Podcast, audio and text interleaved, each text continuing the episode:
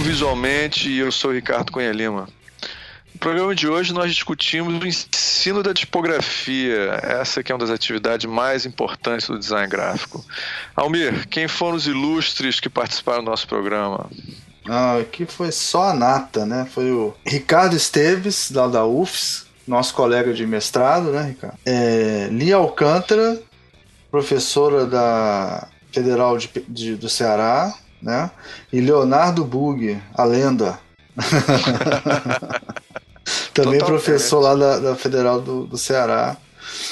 É, foi legal comparar assim as metodologias que cada um usa para ensinar, né? E também a gente conversou muito sobre essa a importância do ensino da tipografia, como em cada lugar, né, as pessoas ensinam tipografia. A gente falou muito sobre isso.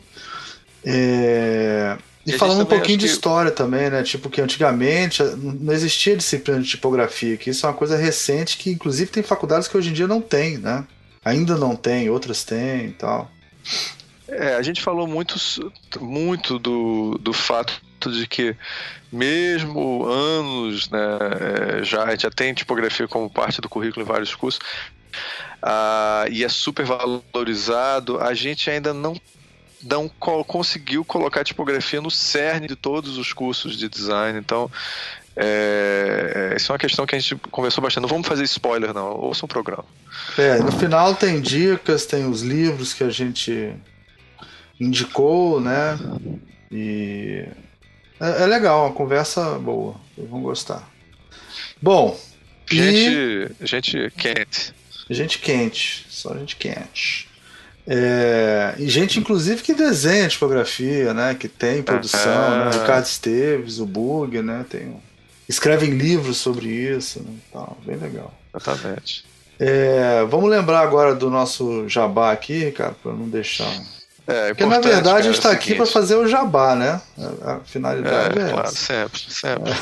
É. nós temos o Patreon, que vocês por uma, uma quantia muito pequena, vocês conseguem ajudar a gente a fazer vários podcasts, não só o nosso, mas o Anticast, o Não Obstante, o Salvo Melhor Juízo, muitos. Tem, a gente está cada vez crescendo mais. É pau e pedra, que é a galera lá da da Cracóvia, que faz, né? Que, é, que são, que são, que, são, que, é... que, são as pessoas que contribuem né, no Patreon. Exatamente. Se você curte é, o, o sobre, é, podcast sobre cinema, né? A gente tem podcast especificamente sobre cineastas. Então é, é, tem, tem um pouco de tudo. Assim, os podcasts cabeça são aqui com a gente. Que é o feito por elas, né? E tem três páginas que é de literatura. E o projeto Humanos voltou também. Agora com a força é. total, o Ivan conseguiu treinar uma galera e eles estão fazendo. É, os, quer dizer, quem edita é o Ivan, né? Com todo aquela, aquele procedimento lá dele do storytelling e tal, do Projeto Humanos. Mas é gravado por várias pessoas em várias cidades do Brasil. Então o Projeto Humanos agora ele é capilar, né? Tem vários lugares, muito legal. É verdade. Então, gente, por muito pouco vocês podem ajudar a gente no Patreon. E é claro, muito importante, deem os likes. Eu tenho aumentado a quantidade de likes, mas continue fazendo mais. Isso é importante, porque nesse mundo, cara, o povo vive de like, tá? E é isso. Vamos curta o programa. Vamos lá.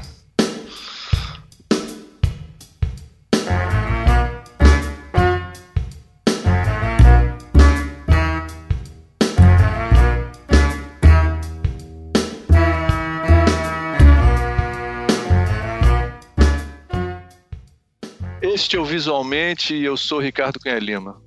Hoje nós convidamos ilustres professores de tipografia para falar sobre ensino da tipografia no Brasil. Nós temos aqui alguns ilustres. Primeiramente, a Lia Alcântara. Lia, diga um oi pra gente, por favor. Olá, pessoas. Ricardo Esteves. Fala, pessoal, beleza? Tamo aí. E o nosso querido Bug. Fala, galera, tudo bem? E é claro, o professor Almir Mirabou, que também é professor de tipografia. Cara, primeiro eu queria saber o que, que levou vocês a estudar tipografia. E é, eu vou, claro, é, perguntar primeiro para Lia. Lia, fala um pouquinho da o que, que levou à tipografia. Bom, é, na verdade, entrei no design pela história do design. né? Então a minha é, a minha, o meu mergulho na tipografia se dá também por causa da história do design, que não dá para ensinar a história do design sem falar de tipografia, né? Então comecei aí pela história da tipografia, uh, que entrava dentro da disciplina que eu ministrava de história do design. E Aí depois. Lia, só para o pessoal, porque eu, é, a gente vai fazer uma introdução que a gente vai falar de onde você veio, essas coisas todas. Mas tá. é, fala o pessoal onde você ensinou, onde você estudou. Tá. É, bom, eu sou arquiteta, não sou, não sou designer, sou arquiteta de, de formação. Minha graduação é em arquitetura e urbanismo aqui em Fortaleza. Uh, e depois eu fui fazer especialização, mestrado e sou doutoranda em design. Mas minha primeira formação é em, em, em arquitetura e aí, aqui em Fortaleza, logo depois que eu me formei em arquitetura, eu fui convidada para dar aula no curso de design numa particular daqui que chama Fanor. E foi lá, que eu conheci o Bug.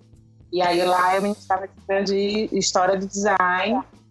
E foi por aí que entrou a tipografia, né? Porque depois, aí depois que eu, que eu, que eu comecei a namorar o Bug e a gente casou, as pessoas achavam que, obviamente, eu manjava muito de tipografia, né? eu era casada. Né? Aprende no cheiro, né?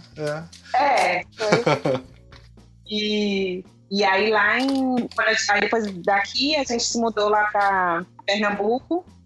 E lá eu tive que substituir Bug uma, numa outra particular que a gente dava aula lá em Olinda.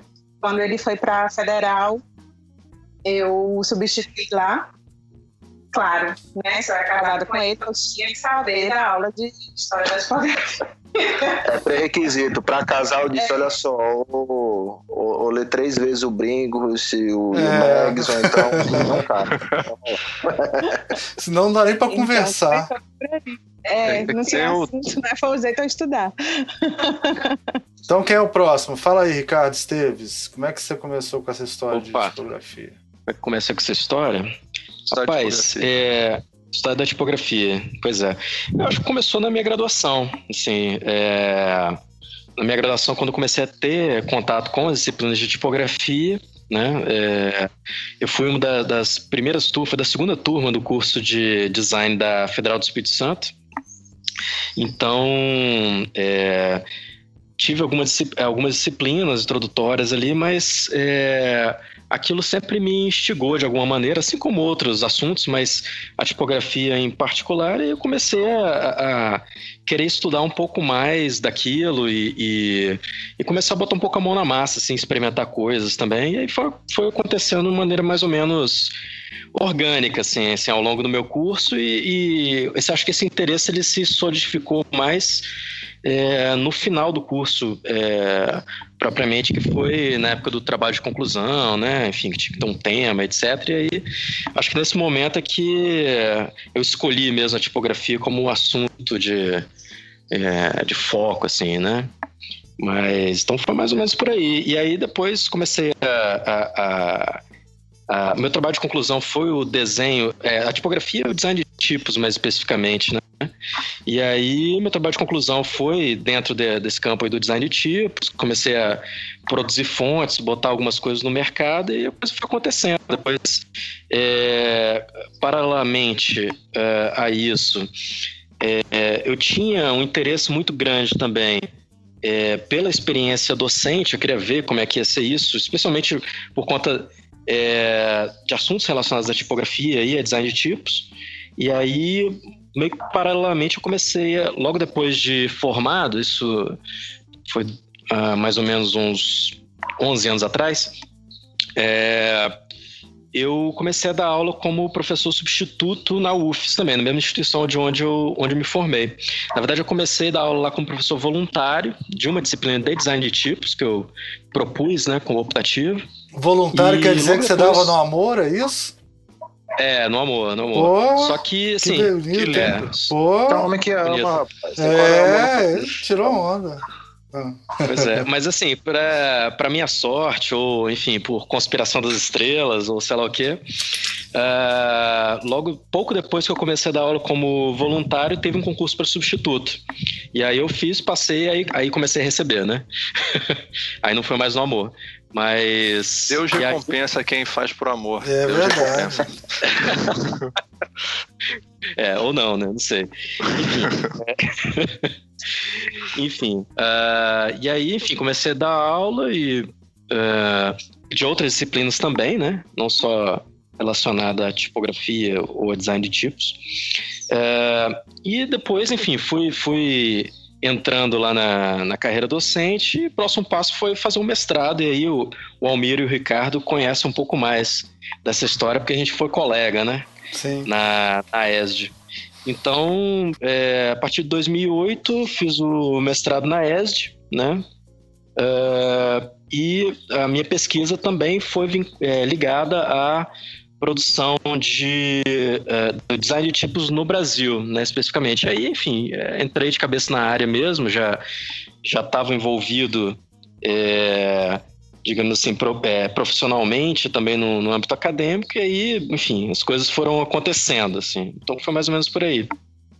E para o ouvinte saber, viu, gente, eu vou fazendo aqui uma palhinha aqui pro, pro meu xará.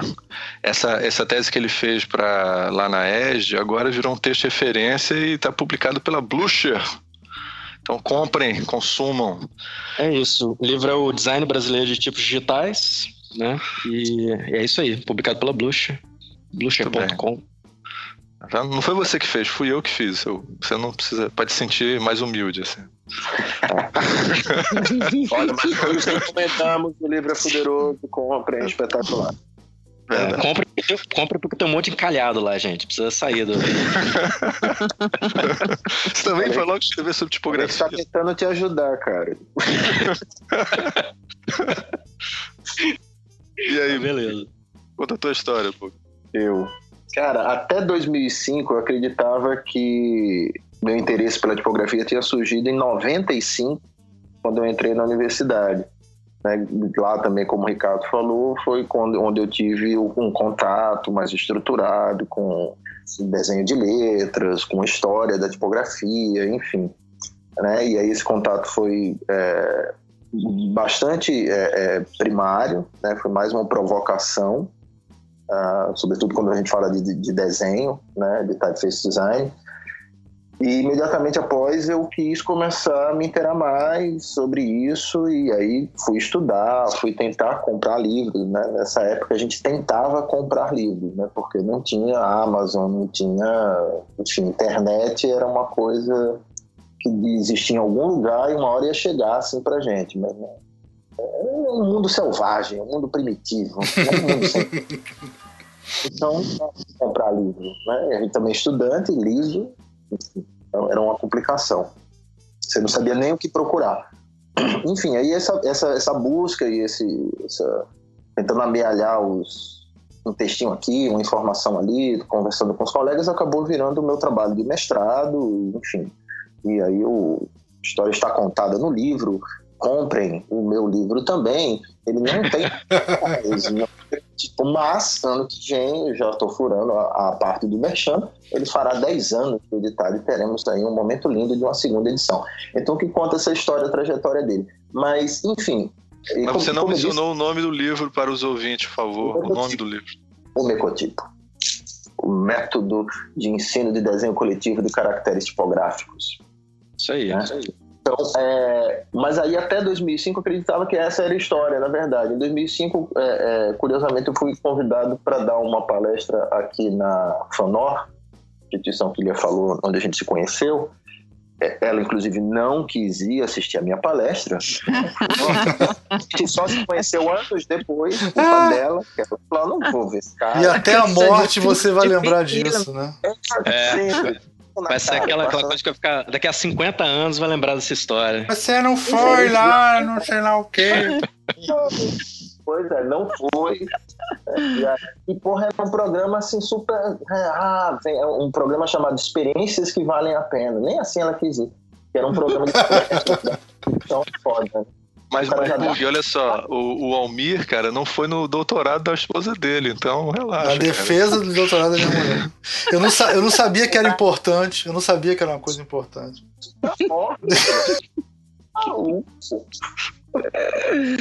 é da tua primeira esposa, não é de outro. Não, é da atual, é da atual, pior que é da atual. Mas ela nunca vai esquecer disso. Maluco. E daí o que, que rolou? Eu, eu fui para esse para dar palestra nessa, nessa instituição, na FANOR, e o tema era assim, conte sobre a sua trajetória profissional. Nossa Senhora. E fui buscar né, tudo que eu tinha desde o começo, comecei a trabalhar com design. Eu fui resgatar trabalhos com 15 anos de idade, sistema trabalho infantil mesmo. E, e, e nessa história, que eu, já eu fiz o primeiro trabalho remunerado de, de identidade visual. E eu fui para antes disso ver. E aí eu vi que meus cadernos de desenho, que agora a gente chama de sketchbooks, né, é muito mais bonito, muito mais organizado, mas antes era caderno de desenho mesmo, em espiral e tudo, todos os desenhos tinham o desenho e um lettering. Desenho e um lettering. E alguns só o lettering. Então a criancinha já tinha um problema né, com essa área. Estava lá, né, de alguma forma, entranhado. E aí eu eu acho que veio desde sempre, assim, encantado pelos títulos dos quadrinhos, que é o que eu mais gostava nas capas dos quadrinhos. Eu achava fantástico, as capas dos jogos, de Atari. Né? Os jogos eram absolutamente broxantes, mas as capas eram geniais, com letters lindos, ilustrações fantásticas. Né? Então me encantava muito com isso e tentava reproduzir. Né? E os desenhos são todos assim nessa estética de, de de capa de quadrinho, capa de HQ, né? Um títulozão grande, ou em cima, às vezes até embaixo, e um desenho central. Uhum. Raramente tem uma cena, porque enfim, o moleque sabe desenhar muito bem, mas sempre tinha um lettering, sempre era alguma coisa em um lettering. E eu acho que começou daí esse interesse. É, o meu. Cara, o Mir, é, pois é, eu ia perguntar é, se você não. Se você já contou a tua história, cara? Nunca contei. Ah, conta aí, conta aí. Não, na verdade, o meu interesse foi pela tipografia começou quando eu comecei a roubar tipos do meu pai para derreter e fazer ficha de flipper. Comecei a me interessar. Sua história é marginal, cara. Eu, eu, ó, inclusive, eu vou te falar, os tipos da Manig são muito melhores que o da Footmod para fazer ficha de flipper. Muito melhores. Porque eles, eles eram mais molinhos, sabe? Derretia mais fácil. Então, o que eu fazia? Meu pai ele desmontava gráfico, comprava. Isso foi nos anos 80, então já estava acabando o tipo móvel. Então, meu pai comprava para para gráficas antigas e vinha junto a tipografia, né? Meu pai era mecânico de máquina gráfica e dono de gráfica. E aí eu, eu rapidamente descobri que os tipos de os tipos móveis faziam era, era muito melhor para fazer ficha de, de chumbo falsificado do que aquele aquele negocinho que tinha no pneu que a gente roubava também para fazer, né? Muito é... bonita história. Bonita, bonita história. Eu chorando.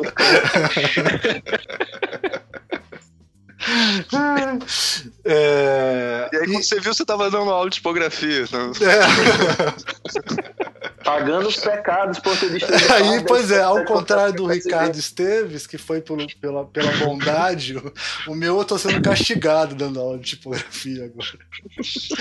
E aí, Quer dizer, então, por exemplo, lógico, filho de dono de gráfica, né, eu trabalhava na gráfica, então eu trabalhava muito com diagramação, na verdade, que de certa maneira não tem como dizer que macrotipografia não é diagramação também, né? E, e que, é, ao contrário, né, que, que diagramação não é a macrotipografia, né? Aquela tipografia do. Sim. E então, sempre para mim foi muito normal. Tipo, eu era uma criança de 12 anos, 10 anos que sabia que existia é, reforma, entendeu? Ou tipo meio preto, ou tipo preto. É, para quem, quem é filho de, de dono de gráfico é muito comum, né? Você convive com catálogo de fonte, com, com esse tipo de coisa. E aí eu, eu comecei mesmo, quer dizer, além de varrer o chão da gráfica, de vez em quando meu pai deixava eu compor né, na Composer, digitando e tal, assim, os textos e fazendo e eu comecei a me aproximar da tipografia assim, mas sempre foi muito muito natural. E aí, quando eu fui fazer o mestrado, eu, eu fiz uma coisa que não era tão ligada a isso, que era produção gráfica, né? Mas logo que eu terminei o mestrado, aí é a mesma história da Lia. Como eu era orientando da Edna Cunha Lima, todo mundo acha que quem é orientando da Edna Cunha Lima sabe tudo de tipografia, entendeu? Assim.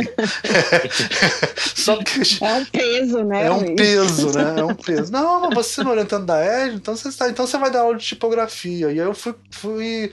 Comecei a dar aula de tipografia. Chegou num ponto, aqui no Rio tem uma faculdade, que tem aí também, né? Que é a Estácio, muito grande, eu dou aula nela, né? É. Chegou um ponto, cara, que eu dava todas as disciplinas disciplinas de tipografia da Estácio. Eu dava oito turmas de tipografia, um negócio assim, bizarro. Ah, hoje em dia, graças a Deus, o, Chico entrou para a Estácio, está tá dividindo comigo isso. assim. Então foi, eu fui aprendendo e realmente ter a Edna como orientadora no fundo ajuda mesmo, né, Lia? Porque você acaba, você acaba conversando, tendo ideia, né? E... e... surpreendentemente, ele virou um bom professor de tipografia. Eu assisti uma aula dele, cara, e ele é um bom professor. Fiquei surpreso com isso, impressionante. Deu certo. Eu até chamei, eu, deu muito certo. Eu chamei ele para ser professor lá no Instituto Europeu de Design. É. Ele vai ser professor de tipografia lá no curso. Cara, não, mas é, mas é, mas é engraçado porque é, para mim eu eu não tive aproximação com tipografia. Para mim, tipografia nunca foi invisível. Interessante isso, né? Como eu sempre trabalhei em gráfica, ela nunca foi invisível, aquela coisa de você não enxergar a estrutura da tipografia. Eu sempre enxerguei, assim. É, é, eu acho Nem que... dava. O Mi já, a mim já vivia dentro da Matrix, é. É. Duplo sentido aí na Matrix. Né? É. Ó, ó, Matrix, esse, Matrix. esse daí, quem souber, manda uma mensagem pra gente que entendeu. Quem descobriu, quem descobriu ganha, ganha um mecanotipo, o mercatipo do, do bug. Eu entrego, vou entregar. Foi assim, foi assim, mais ou menos por aí. Eu não vou contar minha história porque eu nasci na família de especialistas em tipografia, como já mencionou, então é, é, é irrelevante. Eu vou passar então para as perguntas. É, eu vou convidar aqui o Ricardo e o Bug também para falar um pouco sobre a questão do, do design de tipos mesmo, que é uma coisa que acho que tem crescido nos últimos anos aqui no Brasil. Como é que vocês veem o problema disso relacionado à educação do design? Botar uma questão forte para vocês, né? Ricardo. Uh, bom, o que, que, eu acho disso em relação a, a, a, é, ao ensino de design? Panorama. O que, que, você tem achado que isso tem? Porque, por exemplo, assim, vamos lá, eu quando, como contei aqui, eu, eu, eu tô enxerido nessa história desde que eu me lembro como gente. Então, ter aulas de type design acho que é uma coisa é, Nossa nova, longa vida, é relativamente nova. Né? Uhum, sim, sim. É, enfim, lá a minha experiência é, tem sido assim, como uma disciplina optativa no curso, né? Eu dou aula num curso de, de design que a ênfase dele é programação visual, né? É, enfim, e aí é uma disciplina optativa, assim, entendendo como é, um dos campos possíveis de atuação do designer, assim, mas é, dentre tantos outros, né? Uh, então, então uh, ela está inserida dessa maneira. Agora a gente está tentando fazer uma reforma curricular lá que ela vai continuar como optativa, né?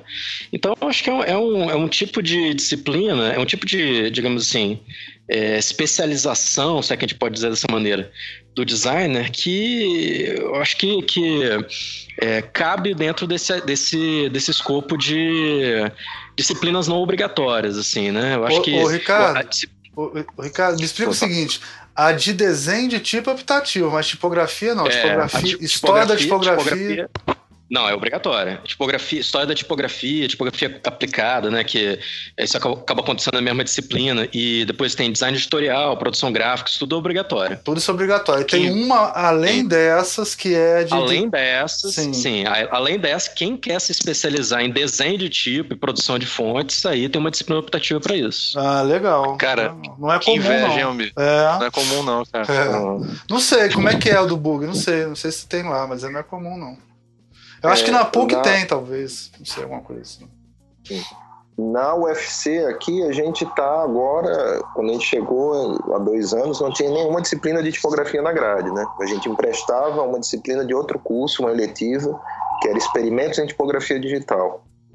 E na grade não tem nenhum. A gente já criou duas. Desde o Bug, o Bug, desculpa te interromper. E isso não é incomum, viu? Isso não é nada pois incomum. é. é. Ah, o mesmo cenário a gente encontrou na UFPE, no campo de Caruaru, quando a gente chegou para dar aula lá em 2009. Não tinha nenhuma, e a gente saiu de lá em 2014.2 criando, acho que oito disciplinas relacionadas à tipografia, oito eletivas. E lá acho que é uma da maior, das maiores ofertas que tem é, de disciplina de tipografia em grade curricular, mas curiosamente nenhuma delas é obrigatória. Nenhuma. Nenhuma. Nenhuma. Nenhuma é, é obrigatória, são todas eletivas. E aqui também a gente criou, na UFC é, é, em Fortaleza, a gente criou desenho e história, duas eletivas. A parte que seria tipografia básica acaba incorporando, como eu estou dando uma disciplina que chama PG2 aqui na, na graduação, que é obrigatória, o projeto, projeto gráfico 2. Ok. Aí eu, eu enfim, né, carrego nas tintas aí tipográficas no conteúdo da disciplina. Mas quanto a desenho é engraçado que no panorama, panorama nacional, eu acho que em 2005, se não me falha a memória, sai um livro que é Fontes Digitais Brasileiras de 1989 a 2001. Isso aí, é um livro Farias e Ricardo Piqueira, né? E Piqueira, exato. Sai pela pela Rosari com parceria com a ADG Brasil. Esse livro demorou a sair um pouco, acho que é 2005 ou 2004 a edição dele, não tenho certeza. É, e é engraçado que é um livro relativamente fino, né? Tem uhum. poucas páginas, é bastante ilustrado, e aquilo ali era o que se tinha de typeface design no Brasil produzido até então, assim, era muito... Eu acho que se o livro falhou em publicar alguma coisa, a falha foi pequena né? Uhum. É, essa, é, aquele livro foi, foi, uma, foi uma das referências iniciais da minha pesquisa, né? Pois é.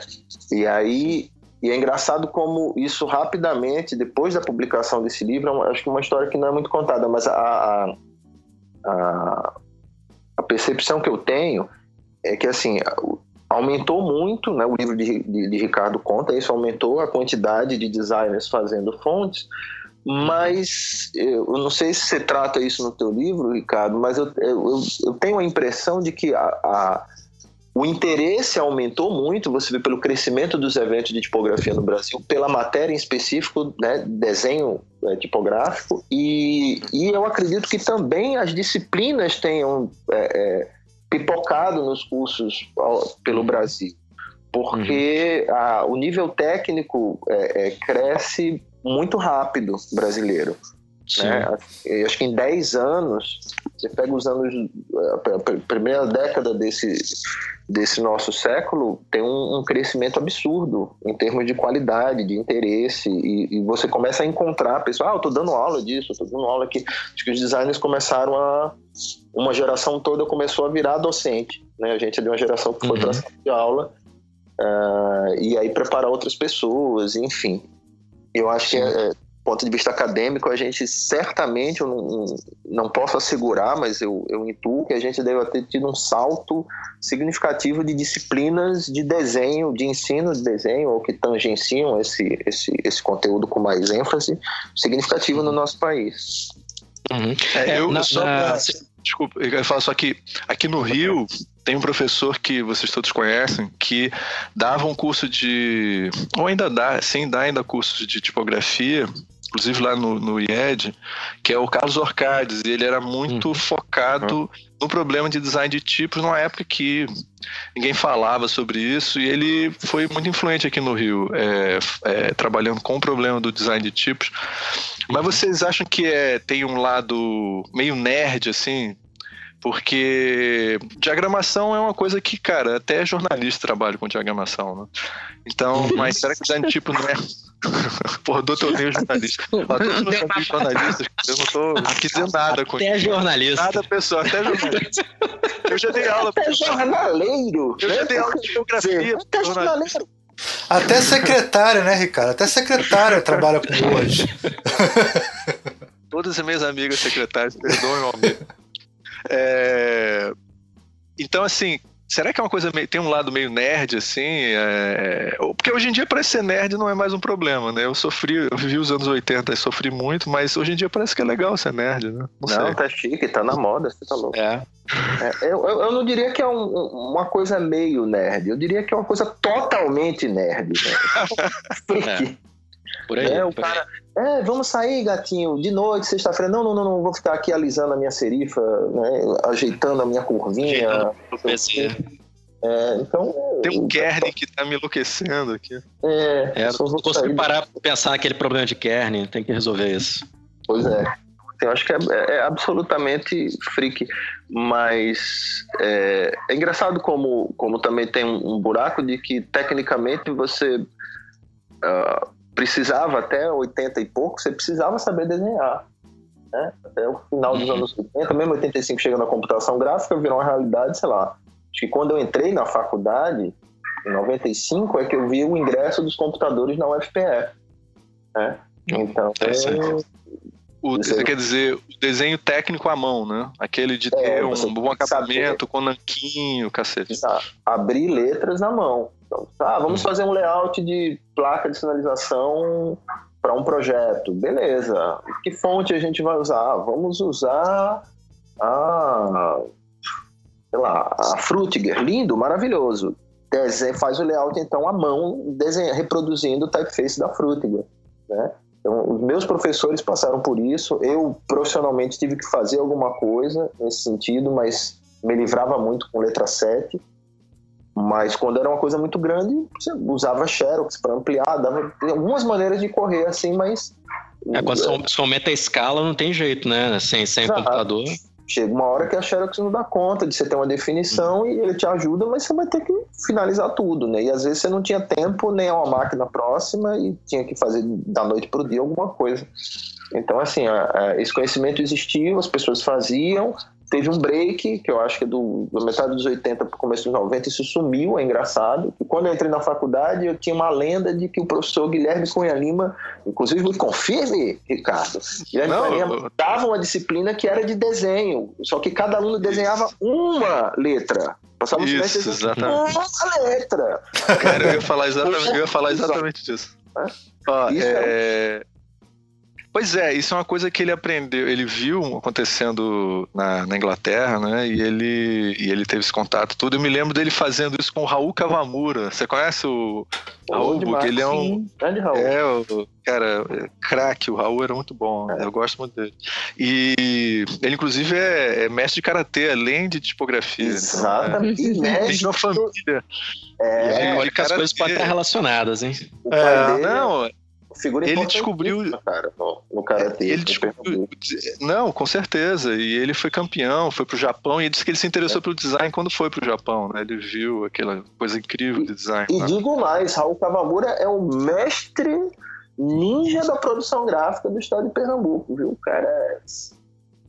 Ele é foda. muito para impressão. É, e eu aprendi muita coisa, eu convivi muito com ele e ele fez fazia esse exercício de, de letra e, e, era um trabalho assim muito sinistro de ficar passando nanquim, camada de nanquim até a, a, letra ficar formada, né? Papai sempre conta uma brincadeira que o Raul é sempre muito oriental no jeito dele, assim, e uhum. ele falava, perguntava assim pro Raul, é, aí eu falo assim, aí ele ia explicando as coisas e Raul, beleza, tá acompanhando? Tô, tô, tô beleza, sim senhor, tá ótimo. Aí ele ia falando, falando, falando, ele chegou assim, chegava uma hora, ele viu que o Raul, você tá entendendo mesmo? Não, professor, não tô entendendo. ele, não, ele, não, sabe, ele, não, não, claro, sim, não, não quero atrapalhar, tá tendo, não, Raul, não, não, não, eu me perdi no meio. Então é, é, então tem essa coisa da disciplina, né? Você tá achando então que a gente não precisa mais tanta dessa disciplina técnica para poder trabalhar com, com Aliás, vou perguntar isso para o Ricardo. É, o que, que, você acha disso? Mudou isso? É. É, olha, eu, eu comecei, quer dizer, é, eu não cheguei a pegar, é, trabalhar com design antes do computador, né? É, então eu não, eu não, vi essa mudança acontecendo que o, que o Bug relatou, né? Mas o que eu, que eu, que eu vejo hoje, assim, é que é, lógico que o computador facilitou muito as coisas, né? E, mas o que eu vejo hoje é, talvez, não sei se uh, um outro olhar para esse, esse lettering manual, para esse tipo de, de expressão gráfica, vamos dizer assim, né? De, vejo pessoas retomando alguma coisa manual pela, pela própria, digamos assim, uh, dinâmica estética dessa manualidade no espaço, etc. É, como algo que, digamos assim, que não é é diferente daquilo normalmente feito no computador, né? Mas não mais ligado a, um, a digamos assim, a uma limitação técnica, mas não sei, eu acho que um outro um outro olhar aí do, do pessoal que já nasceu trabalhando com computador e, e, e retoma a manualidade de uma outra maneira, assim, mas é, não sei se eu falei do que você perguntou. É, eu, eu, acho que é produto, é produto do mesmo interesse que, que, que, assim que, que, que se desperta, acho que no Brasil, no cenário mundial, por exemplo, para você voltar as atenções para o letterpress. Né? Então, não só para o letterpress, a caligrafia, o letreiramento, Também, é, o próprio é. design de tipos. Eu, o que eu estava falando é que quando a gente perde como única maneira de se reproduzir, de repente, dentro de um estúdio, de, de um curso de graduação, enfim, de uma prática de design, a única maneira era manual, quando o computador chega, naturalmente ele provoca uma revolução que nega totalmente a necessidade disso, né? Então a gente uhum. fica um tempo até retomar o interesse, né? E comercialmente falando, é, a minha geração é a geração que retoma esse interesse, que começa a ter as digital typefounders brasileiras, né? Então uhum. nós temos tipo Hipopótamo Fontes, Blind Fontes, a, a Tipos do Acaso, enfim, você uhum. começa a ter gemada tipográfica, é, enfim, começam a surgir as typefounders no Brasil, fazendo no computador de qualquer jeito, e eu acho que a geração que vem imediatamente após a gente já tem uma preocupação com essa manualidade, que eu acho que também essas pessoas que têm a oportunidade de sair, estudar fora, eu, eu ter mais contato pela internet, os materiais, os sites, os blogs começam a, a aparecer também, então é de uma outra leve. Você vê que hoje quem desenha quase sempre é, é, tem alguma passagem pela caligrafia ou, ou estuda, que é uma coisa que eu sempre acreditei, uhum. mas eu não tive oportunidade de, de fazer isso, né? Eu sou Cali... Não fez a matéria do professor Guilherme Cunha Lima? Não, eu não fui cara. Quando, quando, quando eu entrei na, na graduação, ele já tinha saído, era só Guilherme ah, Lindas, entendeu? No departamento. Entendi. Eu não peguei. Então, uma coisa, uma coisa boa para a gente esclarecer aqui, aí eu vou convidar a Lia e o Almir para começar essa discussão, é sobre esses termos, né? Lettering, letreiramento, tipografia, tipologia, itálico, oblíquo. É... Gente, por favor, me ajudem aqui, ajudem os ouvintes, que eu sou considerado o cara didático desse programa, que eu sempre lembro. É esse termo. O Almir usou ainda agora um termo aí que acho que a galera não ia saber lá quando ele tava falando nisso. Que que é, como é que fica? Foi macro, é tipografia macro. macro é, é, é macrotipografia. Ah. E Vamos lá, é, Lio, como é que você vê esse problema do, da terminologia? Você tem tido problema com esse problema? Você tem tido problema com esse problema?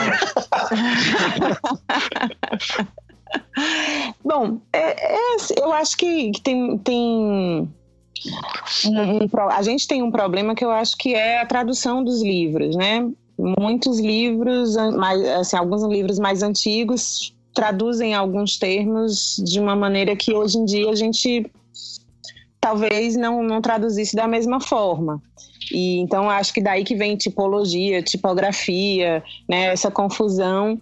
Eu eu corrijo os meus alunos quando, ele fala, quando eles falam tipologia, porque eu entendo que tipologia é um termo muito genérico. Você pode ter uma tipologia de qualquer coisa, inclusive de letras, né? Tipologia tipográfica.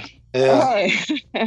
Então eu corrijo meus alunos porque eu acho que, que se existe uma palavra mais específica na nossa língua para falar, é, para usar, eu, eu acho que eles devem usar, já que eles devem dominar o linguajar mais técnico, né, próprio da profissão deles.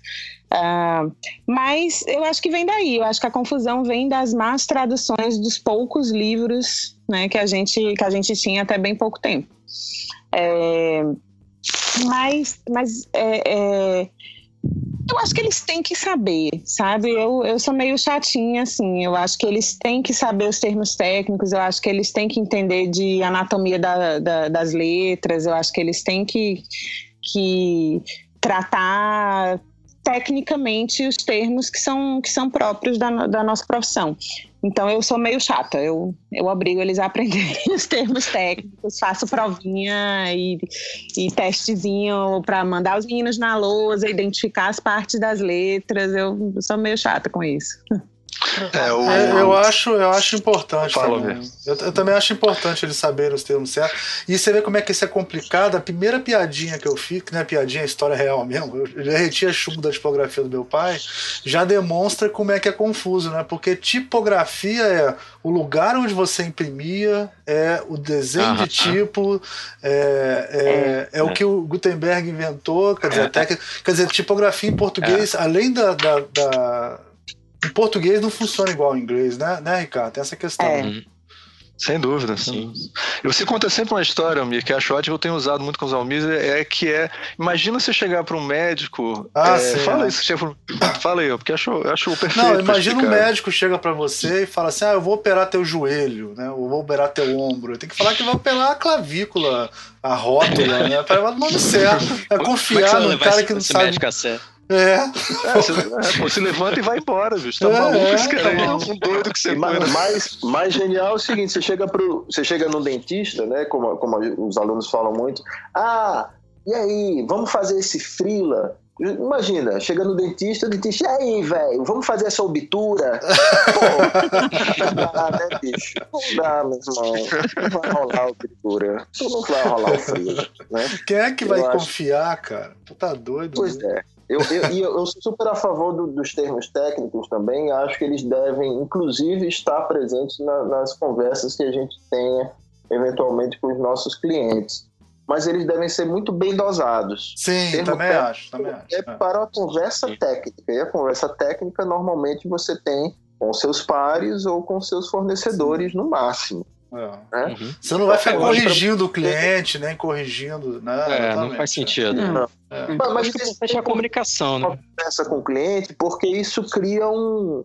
Né, uma, dá uma autoridade para a pessoa. Isso é fator psicológico que é importante. Então você Sim. tem que saber dosar. O cara, né? Você imagina, é o lance que eu falei da obtura. O cara pode ser um gênio né, da, da ortodontia, mas se o cara mandar uma obtura, tu não vai fazer a parada necessariamente, mas se ele usar o termo técnico, olha, vamos extrair parte da sua dentina e vamos preencher com um material cerâmico de sim. dureza, sei lá o que, a conversa mude. E, então, é, de certa forma, é importante sim que a gente é, muitas vezes até use com, com outras pessoas esses termos, mas é, é para que a gente possa entender melhor o que a gente está fazendo é muito bom, porque muitas vezes também eu pergunto aos alunos, e aí, vocês entenderam?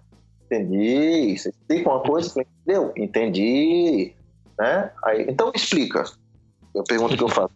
Não, professor, eu entendi, mas não sei explicar. Eu falo, irmão, então você não entendeu. entendeu. Né? Nada, você tem que saber explicar. E os termos técnicos, sobretudo quando a gente fala em anatomia, ajudam horrores a você entender né, é, é, as formas tipográficas, aprender para onde olhar, o que observar, o que, que parte anatômica varia para diferenciar uma typeface da outra, que, né, o que, que você tem que alterar num desenho para que ele vire o bold daquele desenho, se você alterar outra característica, de repente ele não pertencerá mais nessa família e vai virar uma outra fonte e por aí vai. Não, e fora, fora a, a parte anatômica, anatômica, também falar, ah, peso, contraste, né? Quer dizer, Sim. essas, essas é. categorias básicas da tipografia, né? Porque senão a gente não consegue nem conversar, né? Tá faltando é, peso. Exatamente. Tá com pouco exatamente. contraste. Né? Eu acho que assim, é uma questão de comunicação, né? Se você consegue dominar um mínimo de termos ali que você consiga se comunicar, já é um, uma boa coisa, né? É uma boa coisa. É. Então, assim, é, é, se, se, as pessoas não falam a mesma língua, fica difícil as pessoas conseguirem, é, enfim, estabelecer um diálogo até nas atividades projetuais, assim, no, no, no dia a dia mesmo, né?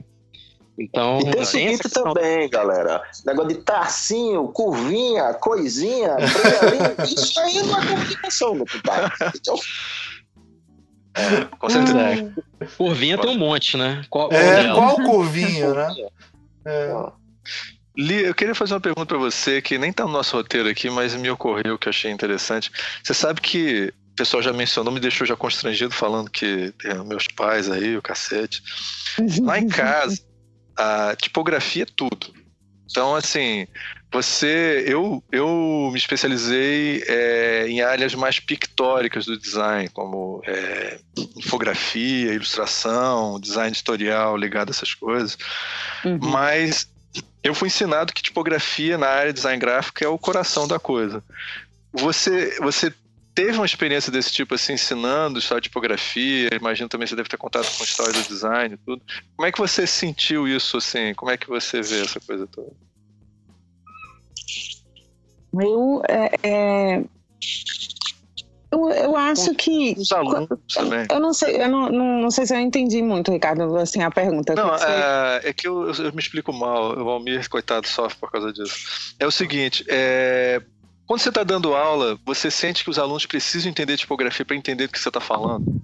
Ah, sim. Quando você está falando, especialmente quando você está falando de, sei lá, história do design, uma coisa desse tipo, uma coisa que fale da é, eu, não, eu, não, eu não consigo separar muito, não, sabe, Ricardo? Eu acho que, especialmente falando de história, eu não consigo separar as duas coisas, né? Deixar de explicar tipografia, é, falar de história da tipografia dentro da história do design é impossível, né?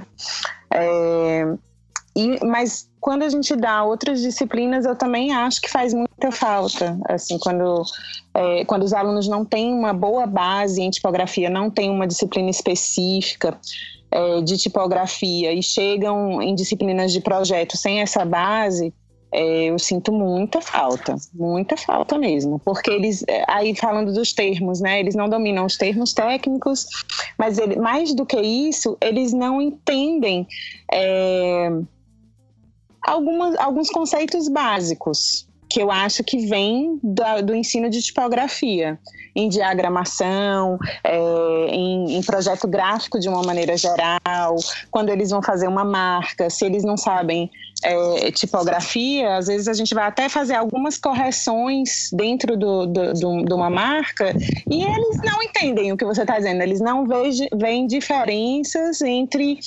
é, sei lá, entre a, a, um, um, uma curvinha. Sim, nas curvinhas. Ele não, ele não vê a diferença nas curvinhas. Não, nas curvinhas.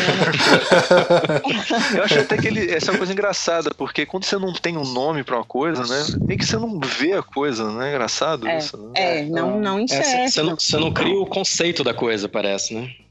É. Você parece é. que ela é invisível, ela tá lá na tua frente, você uhum. nem vê, pô. Não, e eu acho que é uma coisa meio cumulativa, assim, você tem que entender a história da tipografia, né, pra você...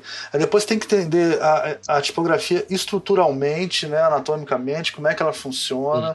Aí depois você tem que entender como é que ela funciona culturalmente, e aí só depois é que você consegue aplicar a tipografia, é uma coisa meio cumulativa, assim, não dá para você é. pular, é. entendeu? Tipo, como é que eu vou explicar que é. ah, uma, uma, uma Didone é ótima fazer uma capa de revista feminina, e aí eu vou contar toda a história, né, da, da é, estruturalmente, historicamente, culturalmente, quer dizer, Uhum. Aí o aluno vai escolher uma fonte, a primeira coisa que ele pensa é com ou sem serif. É muito pouco, cara. Se é vai ser pouco. com ou sem serif, é, entendeu? Mas é, eu acho que falta muito repertório. É, né? Quando eles não dominam essa, essa, essa, essa questão básica mesmo da tipografia, falta repertório para entender outras coisas, né? Para entender a parte subjetiva, né? Um bom a projeto. Parte, é, exatamente. A parte mais subjetiva, né? Isso. Que é que nem isso. o. Acho que é o Speakerman que fala, né? Que, que é Speakman ou é o, o, cara da Gotham lá, que ele fala assim: ah, uma fonte com um cara de sapato italiano. É uma coisa mais subjetiva. É o, é o Speakerman. É, não, não, é, o Speakerman, o Speakerman faz o exercício. É, o Tobias Free Jones que fala isso. É. É, tem um exercício, é, types and choose, uma coisa assim, Isso, né? isso, é, tem um exercício. É, é o, esse é o exercício do... Esse é, gente, o exercício é do Eric Spiekerman, é, desculpa. Aliás, é, o exercício que ele faz no, é, no livro sobre, é, sobre ovelhas, né? como é que ele é? O livro sobre é, ovelhas. Stop stealing sheep and find out how type works. Isso. Exatamente, foi traduzido. Isso, isso aí, isso aí. Que, que virou a linguagem invisível da tipografia a em português. A linguagem invisível da tipografia. É, impossível de traduzir esse título, né? É. combinar um título melhor. Tarefa né? ingrata, né? Traduzir essa expressão. expressão é. é. uma expressão meio tipo a caligrafia tá ruim, né? A, a, tá mal diagramado, né? Tá mal aplicado. É, a, a historinha dele seria tipo roubar ovelhas, acho que é como dizer assim, pare de roubar ovelhas e aprenda sobre tipografia, mas literalmente é, não, não, não é isso não, não, não, acho que não é isso não. Isso aí é uma é quando tá mal diagramado, tá? É uma é relação de diagramação.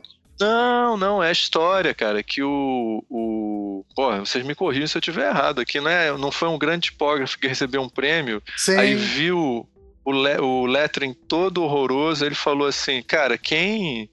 É, quem fez essa merda desse prêmio aqui, quem fez o lettering desse prêmio devia, devia ser um ladrão de galinhas, um, um devia estar tá roubando chips, sabe como é que é? E aí o cara tava no, na plateia, coitado. Aí o cara, opa, foi mal, quer dizer. Mas, mas aí virou uma expressão que diz que tá mal diagramada. Eu acho que é isso. Aí virou uma expressão. Ah, é? ah, é. tá. Será? É. É. Mas, o, a, mas o exemplo que eu dei de sapato italiano é do Tobias Free Jones, que eles falam no Helvética também, né? Free Jones. Uhum. É, e, e assim, acho que a tipografia é tão eu, eu, considero tipografia uma, uma maneira de você enxergar o design, um caminho. Eu acho que é como a semiótica, porém é uma matéria puramente design, diferente da semiótica, né, que Sim. a gente empresta de outra área. Mas é uma perspectiva, você pode até passar por uma graduação sem pagar nenhuma disciplina, sem, sem botar esse spot, esse olhar sobre o design. Eu acho que é possível, existem cursos, inclusive, que, que, que que promovem esse tipo de formação, mas acredito que você vai sofrer muito mais para chegar num resultado bacana no teu design do que se você estudar tipografia, né? Tipografia te dá um, um, um despertar gráfico muito cedo, assim, na, na, né, na tua carreira. Eu acho que isso é, é muito importante. Né? E fora Eu achei que... legal, Bug, você ter falado que é comparar com a, com a semiótica. Você falou isso porque semiótica é super complicada e cheia de termos e, de, e tipografia também.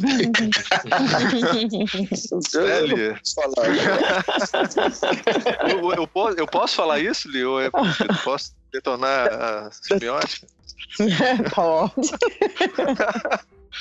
Aqui entre amigos, ninguém tá ouvindo, eu posso falar. Ninguém tá brincando. Não.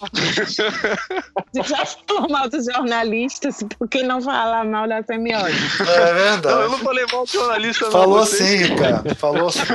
Olha só, ninguém tá, tá, tá ouvindo que eu tentei ser político, né? Então, aquilo, aquele cara não tem medida na língua. Então. Mas eu achei legal, cara, porque a, a é, eu, não, eu não má vontade de semiótica, não, semiótica é muito legal. Mas, a, é, mas eu acho que, cara, eu, quando eu converso, quando eu tô com amigos, a gente, tá, a gente tá vendo situações assim, tipo, alguém tá, ah, eu gosto muito tal trabalho, tal designer, sei lá, Miller Brockman, e uhum. seja lá quem for o designer que a gente tá falando. Quando o papo vai entrando, sai do âmbito de questões de produção gráfica, tipografia, cara, fica muito aquela coisa, tipo, o cara foi ver um filme, o que, que você achou? Ah, achei do caralho. Pô, achei foda. Porque não. não, foda pra caralho. Aquele ator tá muito bem, tá muito bem mesmo. Tá, fica totalmente vazio, assim. por que, que, por que, que não ser bom, tá entendendo? Tipografia e produção gráfica e o cara fica. Ah, não, porque você vê que o cara se inspirou. Que nem aquela história que o Almir já contou mil vezes aqui, os ouvintes, quem ouve sempre vai ouvir de novo. A história do cartaz do Deus, Diabo, Terra do Sol, que é porra, tem aquela, aquele, aquela, aquele sol que está sendo criado, uma das cores é criada através da interseção do amarelo com o vermelho, uhum. que cria o magenta. E aquilo é uma sacada do caralho, e é meio que tudo gira em volta disso. Aí se você não fala disso, você perdeu um pouco a, o que, que é a sacada de design de trabalho. Acho que tipografia tem um pouco isso, não sei se vocês acham isso, assim, que a gente ajuda a gente a entender um pouco tudo, né, no design gráfico, pelo menos. É, eu acho que eu acho que ajuda a entender a parte da estrutura, né, do design gráfico, assim como é, a ferramenta, uma das principais ferramentas que a gente utiliza no, no dia a dia, do, do enfim, dos projetos gráficos, assim. Então, acho que é fundamento mesmo? É, e aí é, vai falar sobre é, primeira idade, segunda idade, ou vai falar sobre.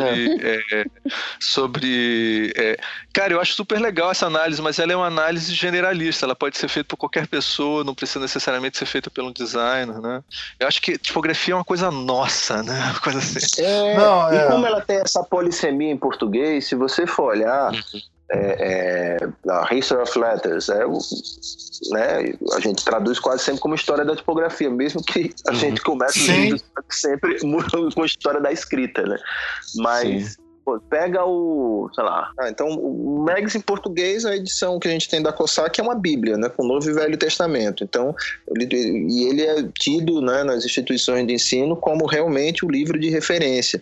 E 80% dele praticamente é um, é um, livro de história da tipografia, né? Ele se pauta todinho na, na, história da escrita, depois passa para a história da tipografia e lá, né, da metade para o final, mais é que ele vai tratar, se desvencilhar um pouco dessa, dessa desse rumo, tipo, desse prumo tipográfico que ele tem.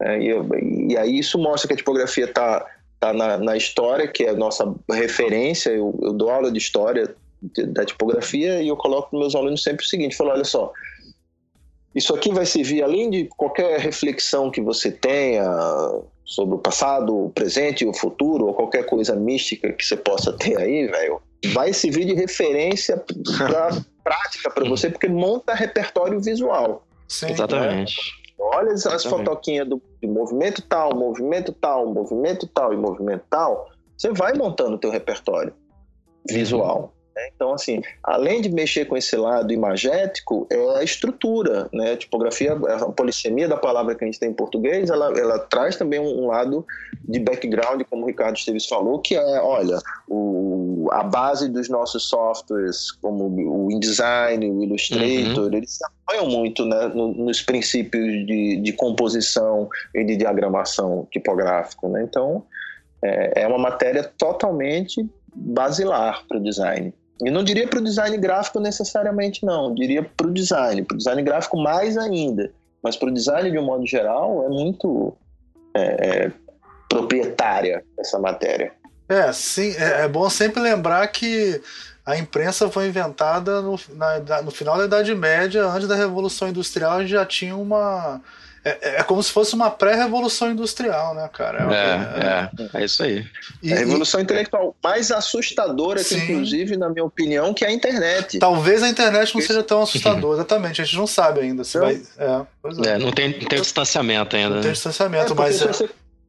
Mas olha só, se você considerar que pá, a internet aconteceu no tempo que aconteceu, né? E ela demorou, como eu tinha dito, a internet em 95 ela já existia comercialmente, mas quando entrei na faculdade a gente ouviu o eco da internet chegar e tudo. Então Sim. vamos dizer que em 2000 ela virou uma realidade na minha vida. Sim. profissional e da vida dos meus colegas, professores, alunos e tudo. E em 2005, do, em 2005 é que começa as redes de compartilhamento, de, aí que tem o um boom maior ainda, 10, 10 anos depois. É. Essa, Não, essa eu tô falando começa, de é internet. Estou é. falando de alguma coisa depois do BB, BBS, depois, depois de. Tô falando de internet, de escada, mas internet. Que era uma internet bem diferente dessa de rede social hoje, né? É. Exato, era uma outra vai, Que vai começar a partir disso aí, 2005 para frente. Sim. Pois é. Mas se você, se você considera como um, que um fenômeno mundial demora cinco anos para chegar aqui, vamos colocar, né, para chegar na vida das pessoas, é, no Brasil, você pensa que em 1450 e quando a gente é descoberto como país, né, descoberto, gigantes aspas, o Brasil é descoberto em 1500, a tipografia já estava em todo o mundo, Sim. dentro da perspectiva ocidental. Então, em 50 anos, é, mas são 50 anos de 1450 Não, e, e, e né? saiu do zero, né? E saiu do zero, a velocidade era muito menor. Chão, exato, do zero. Então, assim, é, é, com todas as limitações, com todo o pensamento, né, a lógica cognitiva humana de 1450, eu fico horrorizado, assustado com isso. É. Né? Eu acho que me impressiona muito mais do que a internet. E olha que a internet é algo né, absolutamente impressionante. impressionante. Sim. Eu acho que o homem passa a virar gente, né? É, a nossa civilização ela é muito baseada no que o, naquele momento quando Gutenberg começa, Gutenberg e os sócios dele, né, é, inventam a imprensa, né.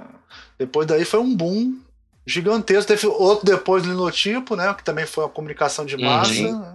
Exato. E aí a gente vai ver se a internet vai ter esse impacto todo, vai mudar. Porque mudou o jeito que as pessoas vivem, cara, de uma maneira muito grande. Por é. exemplo, é, antes é, da internet é. as pessoas liam em voz alta.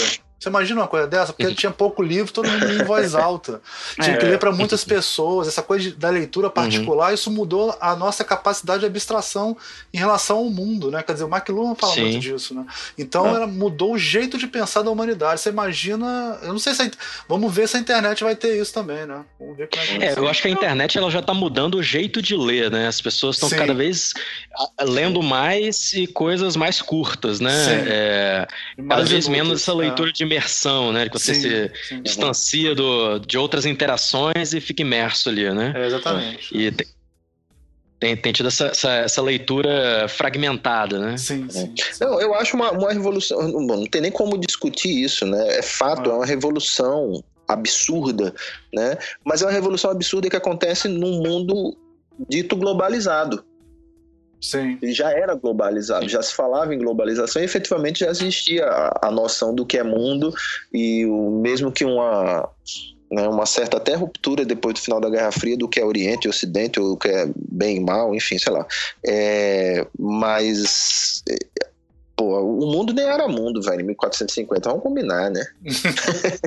Não, mas é, é ó, por exemplo, é, é porra, você falou uma coisa muito foda, porque a, a, as pessoas podem dizer que a globalização começa com as viagens de comércio, né? Isso, Mas, cara, é isso que eu ia falar. É, fala aí, que, que, que não, não sei o que, que você acha disso, porque eu acho que é, é, é, um, é um movimento né, de globalização, mas ela muda em termos de proporções, cara, tem comparação, né? Fora a, a, capacidade de reter conhecimento da humanidade cresceu absurdamente. Quer dizer, você não tinha. Um cara copiava o livro, cada vez que copiava o livro ficava diferente. Então a ciência, é, tem, como e... método, né, começa muito Sim. depois da imprensa. Né?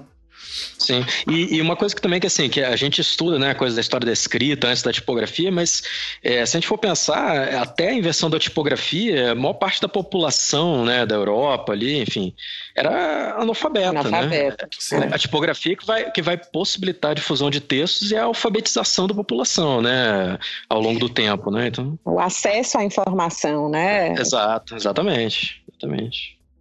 É, mas eu acho que aí é que é, inter... aí é, que é lindo essa história da coisa da história de tipografia mesmo, porque como me falou, só depois do linotipo é que a população como massa é. pôde ter contato que é através dos jornais. A um preço acessível, né? Um preço acessível, né? Para todo mundo. Exatamente. É. Você tem uma. E na, e na, não, essa coisa de botar os tipozinhos manualmente, né? Foda. É uma questão de velocidade, né? Quando você, quando você compõe a linha inteira, passa a se produzir, muda a equação, né? De de caracteres, é, digamos assim, de linhas por minuto para enfim, de, de, minutos por linha para linhas por minuto, né? Sim, sim. É. Então, Não, e também você tem uma redução de custo absurda, né, com isso tudo, porque antes o que você tinha que ter de pessoal no setor de composição, você tinha um jornal, então você tinha uma área enorme para você poder abrigar os cavaletes, né? Então, você tinha uma área de composição enorme com dezenas, às vezes, a depender talvez até centenas de funcionários nesse setor, né, só para compor, e depois você tinha a correção, você tinha a revisão, mas a área de composição era enorme, ocupava um espaço enorme, era muito cara. Quando você traz a composição a quente, cara, você substitui assim. Eu acho que a razão é uma coisa absurda, mas deve ser assim de, de corta em cinco o esforço, em seis ou em sete é, o esforço. Eu acho que, é, eu acho que é, eles falam cinco é. ou seis pessoas, né? Um cara com o é. tipo fazia o que um seis cara. compositores. É. E se você pensar em espaço, em metro quadrado, que um jornal tinha que ter lotado com equipamentos e com pessoal ali, é enxugado absurdamente, porque eu não preciso ter basicamente mais, mais tipo, não preciso ter mais tipo móvel. Eu tenho minhas matrizes é. ali, então, então Mas... o espaço que eu ocupo nos magazines é, é, muito diferente. Então isso, isso é um impacto muito grande, né? Barateia o jornal de maneira absurda. É. E ao mesmo tempo que você diminui essa, digamos assim, essa, é, a quantidade de mão de obra para composição, você aumenta a demanda de, de texto. A partir do momento que é possível, você, os, é, a demanda para esses textos, né, de jornais sim, diários, sim. etc., aumenta e, consequentemente, essas pessoas que antes eram compositores vão virar linotipistas, né? Vão, vão se especializar é. numa, uma é, outra coisa. fazer outra coisa, exatamente. É, exatamente. Nem todos, é, né? É, nem todos. Depende da idade. Eu acho que vão. É, é, acho que tem um pessoal que sai do mercado sempre, né? É, o que o é. computador, a microinformática, a computação gráfica faz é uma revolução semelhante àquilo que a linotipia faz, né? é, um... mas o computador, Bug, tem uma diferença muito grande, que é o seguinte, é isso eu até estudei no meu mestrado. Até o linotipo, isso tava, a pré-impressão estava dentro da gráfica. Quando chega o computador, a gráfica externaliza Aí realmente uhum. o impacto é maior, porque é o seguinte, está saindo, uhum.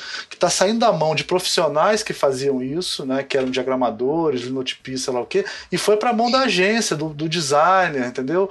Então essa uhum. mudança, aí foi um impacto maior, mas foi um impacto que a indústria gráfica adorou, porque diminuiu o número de empregados, quer dizer, só é ruim para o empregado, para a indústria gráfica, o interesse é externalizar. Sim. Né?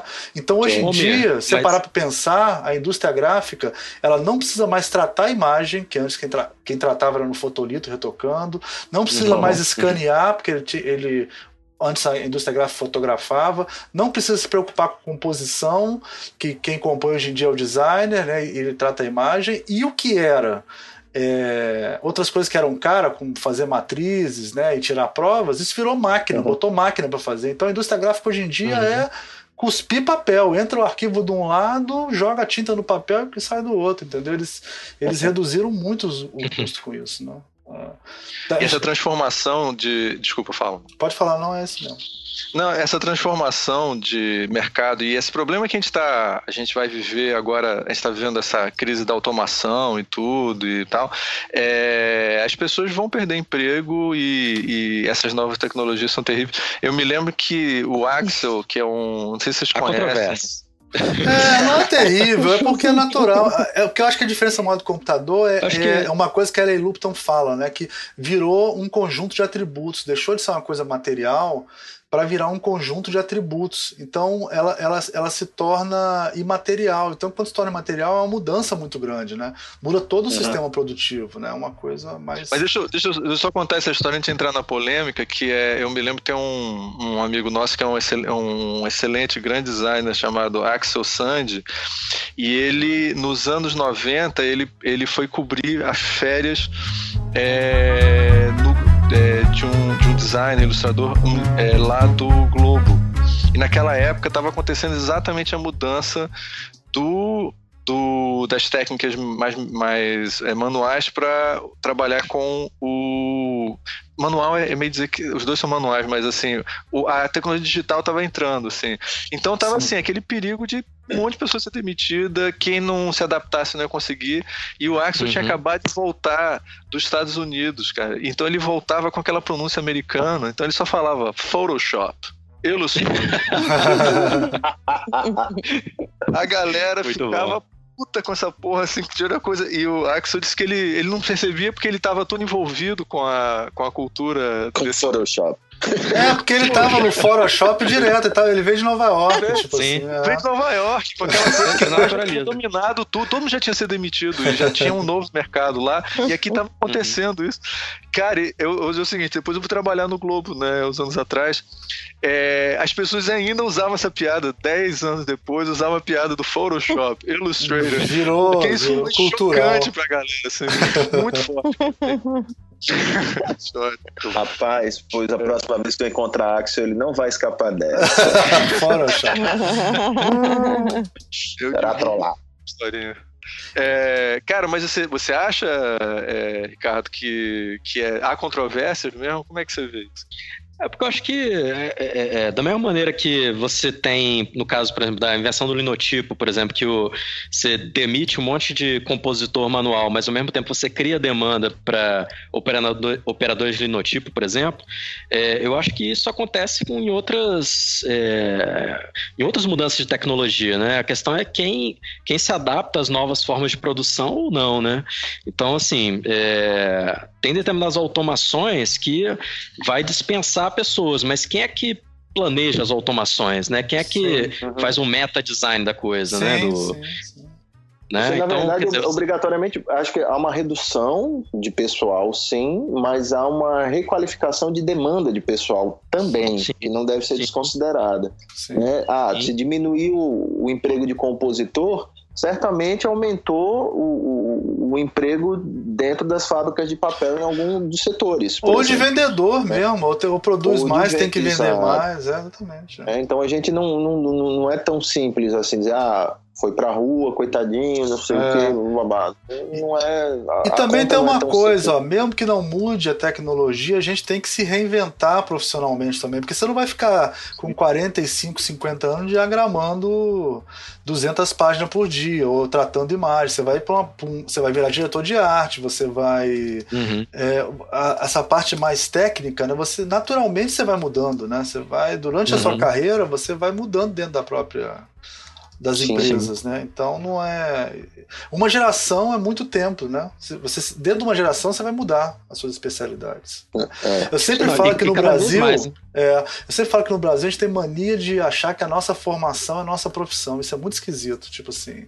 É, nos Estados Unidos, o, o presidente da Coca-Cola é engenheiro, a formação dele é engenheiro, mas ele é CEO da Coca-Cola, entendeu? Quer dizer, uhum. o, o, seu cargo, né, não é necessário, a sua profissão não precisa ser a sua, a sua formação. Parece, ah, vou, eu me formar em designer e vou ser designer a vida inteira. Tomara que não, né? Tomara que você vire diretor de arte, diretor de criação. É, você, você vai mudando de cargo, né? Você não fica a vida inteira sendo designer, né? Sei lá. Eu acho que profissionalmente... É uma certa derrota, né? A derrota quando você não é aquilo que você se formou, né? É, é a gente tem essa sensação, mas não é para ser assim, eu acho. Eu acho que não, não sei. Eu não me não, sinto é derrotado é porque eu dou aula em vez de Sabe como é que é? Eu, eu, não sei. Eu acho que é uma coisa meio. Mas eu tenho uma visão um pouco diferente, cara. Eu, eu, eu sou o designer. Sim. Né? Para mim faz parte da minha identidade como, como bicho, como gente. E eu estou professor. Entendeu? Eu já estive músico e era designer enquanto músico. Sim, já é. estive, entendeu? Depende muito de como você encara a, a, né, a sua. Mas você não está é, juntando, mas você está fazendo a mesma coisa eu, que eu, Bug. Você não está juntando Exato. as duas coisas. Você está fazendo a mesma coisa que eu. É. É. A gente está concordando. E ó, vocês, são, vocês foram músicos mesmo, viu? Porque o programa que vocês fizeram sobre música, você, o Almir, o Rafa, cara, eu não entendia porra nenhuma. Foi um programa. cara, parecia que era um programa sobre semiótica, assim, eu não entendia nada. Você... Foi foda. Lia, você ouviu esse programa? É um equipamento de som, cara. É pra iniciados, é pra iniciados. Não, mas o pior é que deu audiência. Eu acho que o pessoal ficava ouvindo claro, pra dormir. Eu que sou merda. mas, gente, o povo gosta de semiótica, gente. É. Eu, eu gosto, eu curto semiótica. Tá vendo? É, eu disse. Ai, Cara, é, eu, vou, eu vou perguntar uma coisa pra vocês: é o seguinte. É, Bug, conta pra mim a história mais bizarra de aluno de tipografia que você já venceu, cara. Eu acho que Nossa. os saber disso, cara. Mais Pensa bizarra. bem que você ainda é professor, viu? Você ainda está professor. Não, é, eu não sei se eu posso contar. então escolhe uma que dê para contar. Não, eu vou, eu vou contar um caso curioso tá? Não necessariamente com aluno para não me comprometer e depois vai que surge outro Tumblr aí, enfim, complica a minha vida. então vamos lá. A gente estava num evento lá na, na UFPE e estávamos num um evento internacional e contratamos uma empresa de tradução né, simultânea. Estava tendo palestra, eu acho que a palestra, não sei se era da Walker, enfim, mas eram alguns figurões lá da tipografia, então a gente estava né, em toda pompa e circunstância, recebendo as pessoas.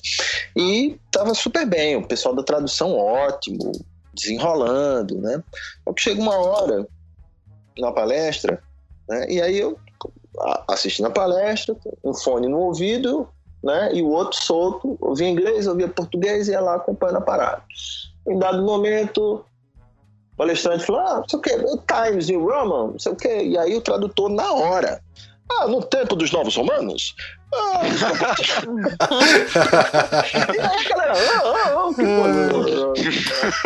ah, ficou, ficou assim sem entender, o palestrante ficou sem entender aquela, toda aquela confusão e daí foi, cara, e virou a grande piada, né? Não, porque no tempo dos novos romanos... boa, boa. Época muito da boa, história cara. muito importante muito da história da tipografia. eu, eu, pô, tirar o chapéu pra esse tradutor. O cara é rápido mesmo. Times New Roman, tempo dos novos romanos, na hora. Assim. O cara é bom, esse cara é bom. Hum. Aconteceu isso na palestra. Aconteceu isso na palestra da Ellen Lupton também na, na Edge, né? Que tinha uma menina, uma boa vontade traduzindo lá para os alunos, né? Porque que é a menina da editora e tal, e também falava super bem inglês, mas aí a, a, a Ellen falou uma coisa tipo uma fonte bold, né? Ela falou uma fonte corajosa, audaciosa, uma coisa assim. uma fonte audaciosa. audaciosa é ela que ter feito essa tradução. Ai, gente, mas tradução simultânea é difícil. Pô, muito difícil, quando... cara quando a Catherine Dixon estava lá em Jamais seria Pernambuco, eu fiz é, umas duas vezes. Eu fiz umas duas vezes a, a tradução para ela. e é muito cansativo, muito difícil. Deve ter falado muita merda também. É, eu, já, eu já fiz tradução é, assim pra, pra, durante a aula, mas para uma plateia assim é, é resolver na hora. É, é, é difícil, é difícil. É bem difícil. É. Pô, o cara que faz do Oscar faz mal feito, cara, que deve ser o maior especialista do Brasil para fazer é, isso. Você imagina. Verdade. Ah, não tem jeito. Mas e aí, vocês têm mais histórias bizarras? Eu quero histórias bizarras. Assim. Ah, cara, Quem fala aí, Ricardo. É. Posso falar, ou Ricardo? Não, é... não, pode, pode falar. Eu não tô lembrando nenhuma história bizarra mesmo, assim. Vai lá que eu vou lembrando. Não, tem, tem umas coisas, tipo assim, que aluno erra sempre, né, cara? Sempre, sempre, assim. Você manda fazer aquele exercício da pixel fonte do. Da da, da Ellen Lupton mesmo, né? Esse é a linha uhum. de base, altura X, né? Ascendente, descendente. Aí você fala assim, ó, aqui entre a linha de base e ascendente, você vai fazer a caixa alta e tal. E aqui a altura X é a altura onde fica as minúsculas. O cara vai desenhar todas as minúsculas dentro, faz versal em vez de fazer minúscula, sabe como é que é? Faz é. tudo dentro da, da altura X, assim. Então tem uns erros que acontecem sempre nas aulas. É, fazer o F para baixo também, né? É, é... O, o, a questão do, do, do, corte do F, do T também, os caras botam em qualquer lugar. E é engraçado isso, é, isso é legal porque a gente vê que a tipografia é invisível mesmo, né, cara? Quer dizer, é, as pessoas. É, exatamente. É. exatamente. Ah, a, altura, a, altura, do T minúsculo. Quem, quem é que presta atenção na altura do T minúsculo? Ninguém, né? Que ela não é igual lê, às outras, exatamente, exatamente. As outras ascendentes, né? É. Ah, eu lembrei de uma que, que Bug me contou que ele foi querer ajudar uma aluna que estava na prova final, ela estava fazendo exatamente esse exercício, estava tudo errado. Aí ele disse, digite uma qualquer fonte aí que você tiver no seu uh, no, no, no, no, seu software, digite, né? E aí você compare o que você está fazendo com o que está digitado. Sim. Ela não enxergava que estava tudo errado, que as ascendentes e descendentes estavam todas, todas erradas. erradas. Ela não via, para ela estava igual. Porque ela, ela tá não... lendo. Ela já tô lendo, professor, tô lendo aqui, ó, é. tá café. Eu falei, mas o F tá errado, o F é pra cima. Ele, não, tá café é, aqui. Então, deixa eu, eu, vou falar uma coisa aqui da que a Lia mencionou essa história, cara. Eu, eu dou aula de design de informação, né, de, de infografia e tal. E, cara, de vez em quando eu dou uns exemplos de má sinalização. E, cara, tem sempre, às vezes, uns alunos que dizem assim: Porra, mas o problema não é sinalização, é que esse pessoal é muito burro, tá entendendo? Nossa. frente, ele tá escrito na frente do cara, tá entendendo? Mas não é de uma maneira que se preocupa com. Ah, pessoa, mas esse pessoa que tá andando no meio da rua é burro e eu não posso fazer nada. Não tá posso fazer nada. Então, assim. É. Culpa do usuário, né? É, culpa do usuário. e não presta atenção. Se ele prestar atenção, ele vai ver que tá lá a informação. Pode estar tá com a tipografia ilegível, mas tá lá. Tá é só ler com cuidado, com atenção. Ele se esforçar só um pouquinho mais. Um pouco boa vontade. Mas, cara, eu é, de uma, uma, coisa eu, uma coisa que eu ia falar rapidinho, que é, uma das coisas mais difíceis, eu acho, assim, de, de ser professor de tipografia é justamente você ter que é, ensinar a olhar, né? Porque normalmente as é. pessoas não estão acostumadas a elas não enxergam né, é, essa é. microtipografia. Né? Você passa a enxergar a partir do momento que você condiciona o seu olhar para ver aquilo. Né? E eu acho que o desenho é uma maneira também de condicionar o olhar. Mas antes disso, ninguém presta atenção. Né? Então, eu acho que essa é uma das coisas mais difíceis, assim, ensinar a ver. Né? Não é uma coisa automática. Né? É super difícil, cara. Eu, tava, é. eu lembrei da história que era uma prova final de desenho tipográfico.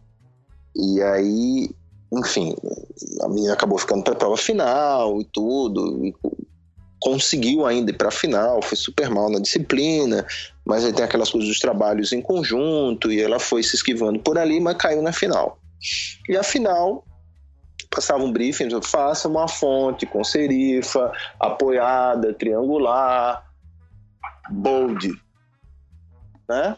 Só que não era para fazer a fonte inteira, faço o P de uma fonte sim. com essas características.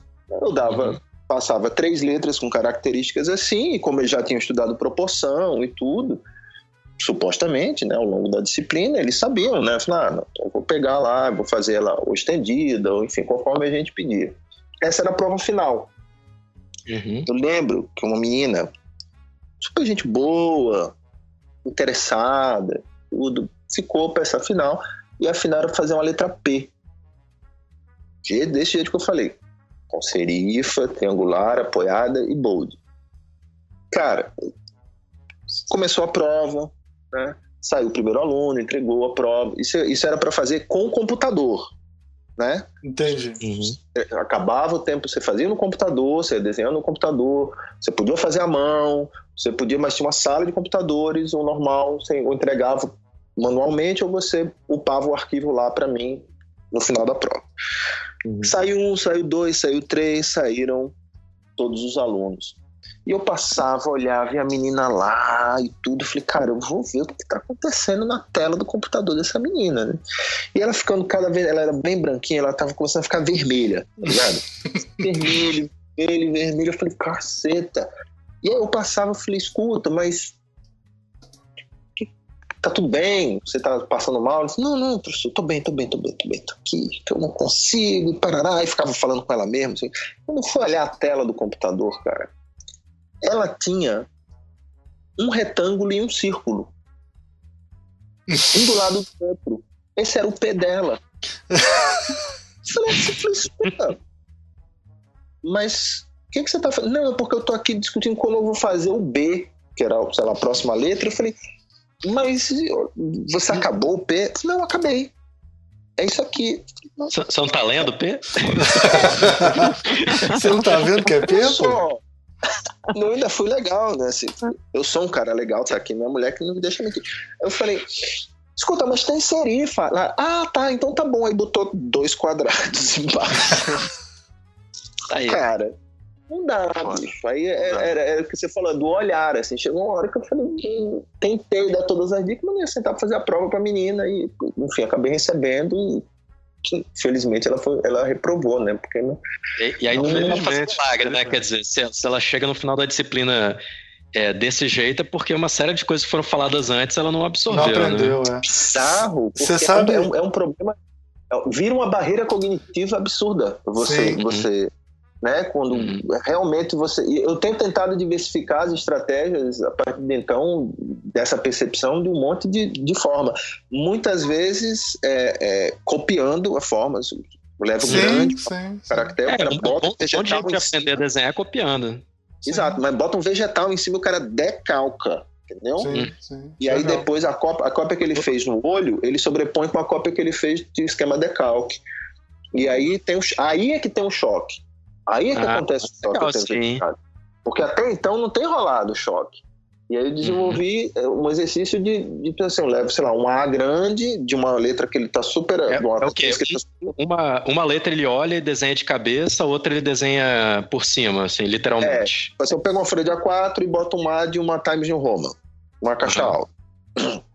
E aí dou uma folha é, de sulfite para ele dizer, copia no olho, tipo desenho de observação. Você pode medir, ah, tá, pode entendi, fazer entendi. o que você quiser. É, aí o esse cara copia. também. Pois uhum. é. Aí depois eu dou uma folha de vegetal, recolho o desenho dele, peço para ele botar de lado o desenho dele copiado no olho, de observação. Uhum. Agora faz com vegetal. Aí o cara decalca, né? Como eles dizem assim. Você vai copiando, contornando com vegetal por cima. Ah, aí legal. me dá, me dá a letra impressa que eu te dei e agora pega o teu vegetal e bota em cima da tua cópia. A olho nu. Eu faço, eu faço uma coisa semelhante, que é o seguinte: eu dou um exercício que, na verdade, eu, eu, eu, foi um exercício que eu vi de um workshop da Catherine Dixon, que ela, ela dá uma letrinha, tipo, sei lá, corpo, sei lá, 72, alguma coisa assim, e o cara tem que ampliar, tipo, num A1. Assim. Ah, é muito legal isso. É. é. Aí eu, eu copiei né, esse exercício dela e dei na minha disciplina. Aí o que, que eu faço? Eu pego depois, eu peço para eles fazerem isso, fotografarem de, bem de frente, assim, para não dar distorção, né? E eles uhum. fazem upload da, da imagem. E aí depois eu vou no computador, eu mostro a imagem deles e a imagem da fonte que eles copiaram ampliada e comparo, assim. É bem interessante Genial. Genial. É, legal. O, a, a gente tem uma é, eu, quando tive aula com Arcades, ele fazia isso. A primeira coisa que a gente fazia era copiar num papel de papel manteiga, no papel de transferência, assim, toda uma família tipográfica e tinha que copiá-la toda só para, sabe, zerar, sabe? Vamos restartar a tua mente sobre o que, que são letras, né? E depois uhum. você começava. E a gente fez, viu, Ricardo? Eu e o Almir, a gente, a gente auxiliou a Catherine num, num workshop e que é um do, o exercício que eu fui é, colocado para ajudar os alunos é eles fazerem uma composição assim plástica, estética, usando uma uhum. letra, pedaços de letras, assim, tipo tipo, ampliando é, com, com recor é, é aquela do, com recorte, com, com papel colorido.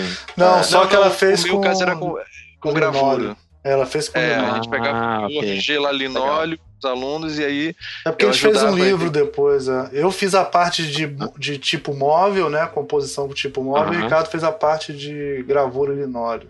Não era linóleo, é. era uma borracha, mas é. Era, é, porque não tem mais linóleo pra você comprar hoje em dia no mercado, então você tem que arranjar borracha, é, borracha mais dura, né? Borracha que você usa para piso. Mas uhum. não é perfeito, mas quebra o galho, assim. Né? O ideal é arranjar uhum. madeira mesmo. Agora, você sabe uma coisa boa da minha disciplina de tipografia que eu dou na Estácio é que ela é pré-requisito, né, cara? Então, cara, os alunos ah, ficam mega cara, engajados. Cara assim.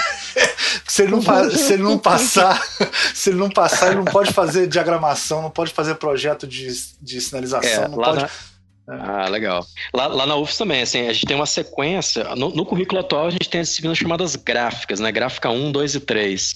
Aí a gráfica 1 é essa tipografia básica, a gráfica 2 é design editorial, né? Diagramação, coisa assim. E a gráfica 3 entra um pouco de editorial e um pouco de produção gráfica também. Mas a uma é pré-requisito da outra, né? Então, cara, não tem jeito. que dá um eu jeito, acho né? crime. Eu acho criminoso. É. Essa, criminoso é a palavra forte, mas eu tô usando ela meio pesada aqui. Mas eu acho meio criminoso essa coisa de a gente não ter tipografia como. É, como transformar a tipografia numa coisa eletiva, cara, é que eu não sei como explicar. É... Mas você sabe, sei, Ricardo, que a sua mãe, quando entrou para. Que é, tu não acha que, essas, que, a, que a tipografia ela está incorporada dentro dessas outras disciplinas? Eu acho, não? Quando ela acho... não é isolada, dada uma disciplina isolada, sim, como, sim. como você estava falando, eu acho que ela é diluída não sei se isso é bom, mas enfim, eu acho que ela está diluída em outras, em outras disciplinas, né? Porque não tem como você ir adiante sem, sem esses conhecimentos Sim. básicos de tipografia. É, em, algum, em algum momento esse, esse conteúdo vai entrar, né? Se não vai for numa disciplina de tipografia, é. vai, vai entrar de um jeito ou de outro em outras disciplinas. Né? Exato. Né? Eu, eu, eu, eu, adoro o otimismo de vocês, sabe? Quando o Trump virou presidente, agora, toda vez que eu encontro. Depois que o Trump ganhou, a gente teve um golpe de Estado no Brasil e tudo. Cara, eu, toda vez que a pessoa otimista assim, cara, eu fico super feliz. Vocês dois, Ricardo e a Elia, cara, obrigado. Porque eu tô lutando contra a depressão, sabe? Mas isso de ter tipografia como disciplina é recente, Ricardo. Antes não tinha, não. É, é, é, era assim, como a Lia falou, era diluído. E aí eu acho, mas eu concordo com você, eu acho que tem que ter disciplina de tipografia. Eu, eu concordo. Eu acho é, eu acho que assim, a gente contar que tudo vai dar certo eu concordo com você. Se tudo. Se a gente... Olha a merda que deu. É. Porra, vamos fazer assim: vamos fazer um sistema que se tudo der certo vai ser foda. Que... Não, mas eu acho que é mais. Eu acho que é mais complicado que isso. Que eu acho que é o seguinte, por exemplo, digamos que tenha aula de tipografia dentro de, sei lá, projeto de identidade visual. Digamos que tenha. Né? Uhum. O, aluno não, não, não, não, ele vai ter aquela tipografia, vai aprender e tal, mas ela tem uma disciplina específica, bota ela numa categoria acima, entendeu? Tipo assim, ó, eu sei que isso é, é. importante, entendeu? Importante. Eu acho, é, eu, é. eu acho que é uma questão mesmo de, de, é, de colocar no lugar certo, sabe? Aliás, eu, eu acho, acho, que, acho, que, tem coisas que são tem coisas que são meio que insumos pro, pro design gráfico, né? Tipografia, uh, coisas que não tem como cor, não, né? não cor, saber. tipografia, cor, é, história, a própria fotografia, ilustração, é. sabe? Coisas que cara, de cara tem, tem que ter visto pelo menos alguma coisa, sabe? É, é eu acho que quando uma instituição tira todas as matérias relacionadas à ilustração e tal, ela está mandando uma mensagem para os alunos. Quando você vai e coloca a tipografia como eletivo, você está dando uma mensagem para os alunos. Eu acho que a escola uhum. tem um posicionamento na grade. Uhum. Uhum, uhum. É, mas é, às vezes demora mas... a mudar, né, Ricardo? Tipo, às é, vezes. É, projeto pedagógico é um ato político. É, né? um ato político. É, não, e demora a mudar, né? Então, às vezes, os professores acabam fazendo isso, né? Porque até mudar a grade, né? Você faz assim, você se vira, né? Mas, é, assim, se eu for escrever uma grade, eu, eu, eu penso sempre em colocar a tipografia como uma. É, como mas aí qual é a visão do pessoal? Lia, desculpa, fala. Nada, não, pode falar, pode falar. Não, é, é, eu queria você podia até me complementar com isso, eu queria saber a sua opinião. É, não fica uma coisa assim, tipo, é, o Almir é um cara ligado à tipografia. Aí é claro que ele vai puxar a sardinha pro lado dele. Você tá entendendo? Não é isso, cara. É uhum. É uma questão muito maior, você não acha, Lívia? É, eu acho o que eu ia falar também, é, de certa forma, complementa isso. Acho que tem um problema que é um pouco mais grave nas federais, que é o perfil dos professores que estão, né? O grupo, o grupo de docentes que está ali, que às vezes não, não se encaixa com o, com o projeto pedagógico que se deseja né? Então, Tem aquele professor como... que dá aula, dá aula dele, né? Não interessa qual disciplina, é sempre a é aula dele. Exatamente, exatamente. Então tem uma coisa que, que nas particulares você corrige com mais rapidez. Isso. Na particular né? acontece isso, impossível acontecer. E, é. e nas federais não, né? É. E como tipografia é muito visto como uma, um, ainda como uma coisa muito específica, não, não, não entendo porquê. Eu acho que todo designer gráfico, pelo menos, deveria dominar tipografia e deveria estar apto a dar é, é, aula de, de, de, tipografia. O professor de design deveria estar apto a dar, assim como deveria estar apto a dar a história do design. Né? Uhum. É, então não, não entendo a dificuldade, mas há, há, essa dificuldade. A gente percebe isso claramente. Não tem muitos professores que se, que se colocam à disposição para dar disciplinas de, de tipografia. Né?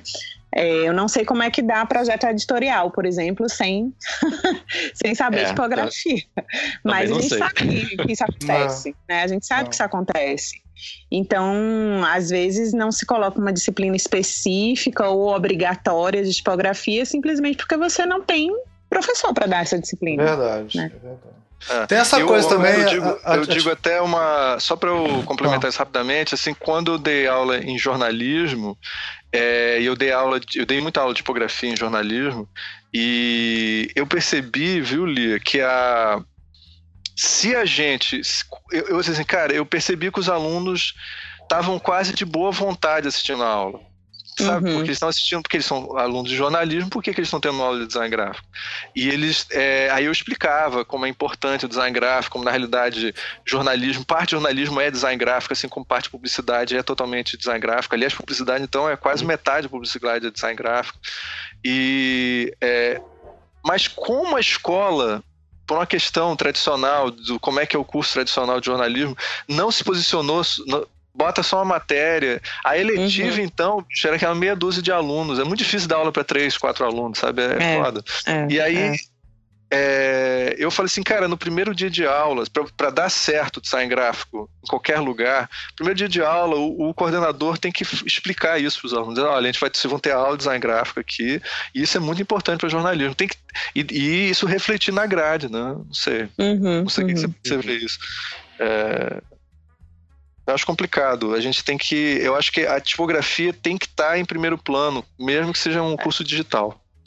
É, e tem que ser uma questão de, de, digamos assim, uma diretriz de projeto pedagógico. Não adianta você ficar contando que o professor Sim. X ou Y vai, vai suprir uma deficiência Exatamente. do projeto pedagógico.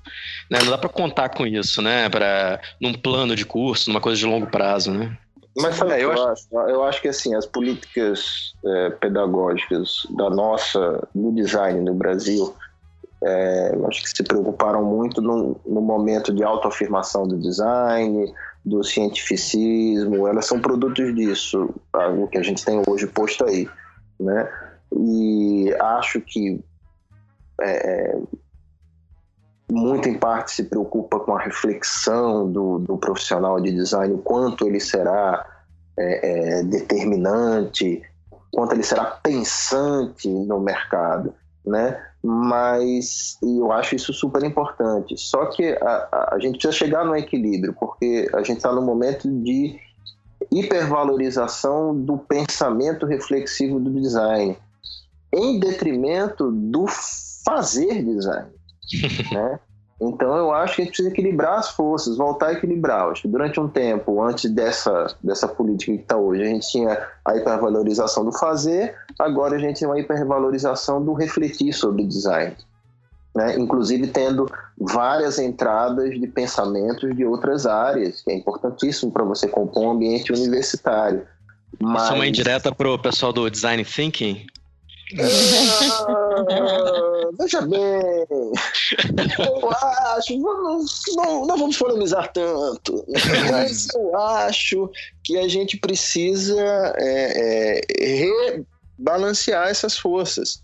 Né? Eu acho que é importante você ter a visão externa, mas você precisa entender que aí eu volto para aquela coisa que você é designer, porra. Você está se formando sim. em design, então não dá para você achar que, que de repente, sabe, o cara que escreve sobre design é fuderoso, quando muitas vezes o cara nem é design. Sim, sim. Ele é fuderoso falando sobre design, leia o cara, o cara é foda, mas eu já cansei de ver alunos para mim falar, professor, como é o nome daquele designer que escreveu tal livro?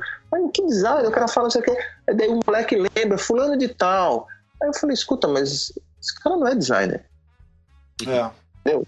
Então, assim, mas é um puta pensador, é do caralho, mas vamos botar os pingos nos is, velho. Não, isso a gente não pode esquecer, né, que o, o diretor da IDO é um engenheiro que é o uhum. grande escritório modelo de design thinking. Então, ah, e, e, quando eu assisti, pal também, tá? eu assisti palestra, viu, Ricardo? Eu assisti palestra de já design thinking, tinha muito ah. engeiro na, palestra, na, na plateia. Ah, sim. Sim, sim, então, sim. Assim, o, é, o, campo também. Eu quero ver engenheiro que não é bom de cálculo, tá entendendo? Uhum. É, eles uhum. são bons de cálculo, tá entendendo? A gente vai, a gente vai fazer uma geração de pessoas que não sabem diagramar. É, é. Mas é, entrando por outro, entrando por outro viés, aí o pessoal do design de interação também, é, isso surge com os engenheiros, né? Não é designer que inventa isso, né? Uhum. É os engenheiros descobrindo que também existe usuário, então agora precisamos nos preocupar com isso, né? Uhum. É, eu, eu, eu, eu me preocupo um pouquinho, assim, com. Eu achei, sei que não é o tema da nossa, da nossa conversa hoje, mas eu me preocupo, assim, porque eu acho que o design virou uma ferramenta de, outros, de outras áreas. E eu não sei até que ponto isso é, isso é benéfico, assim, né?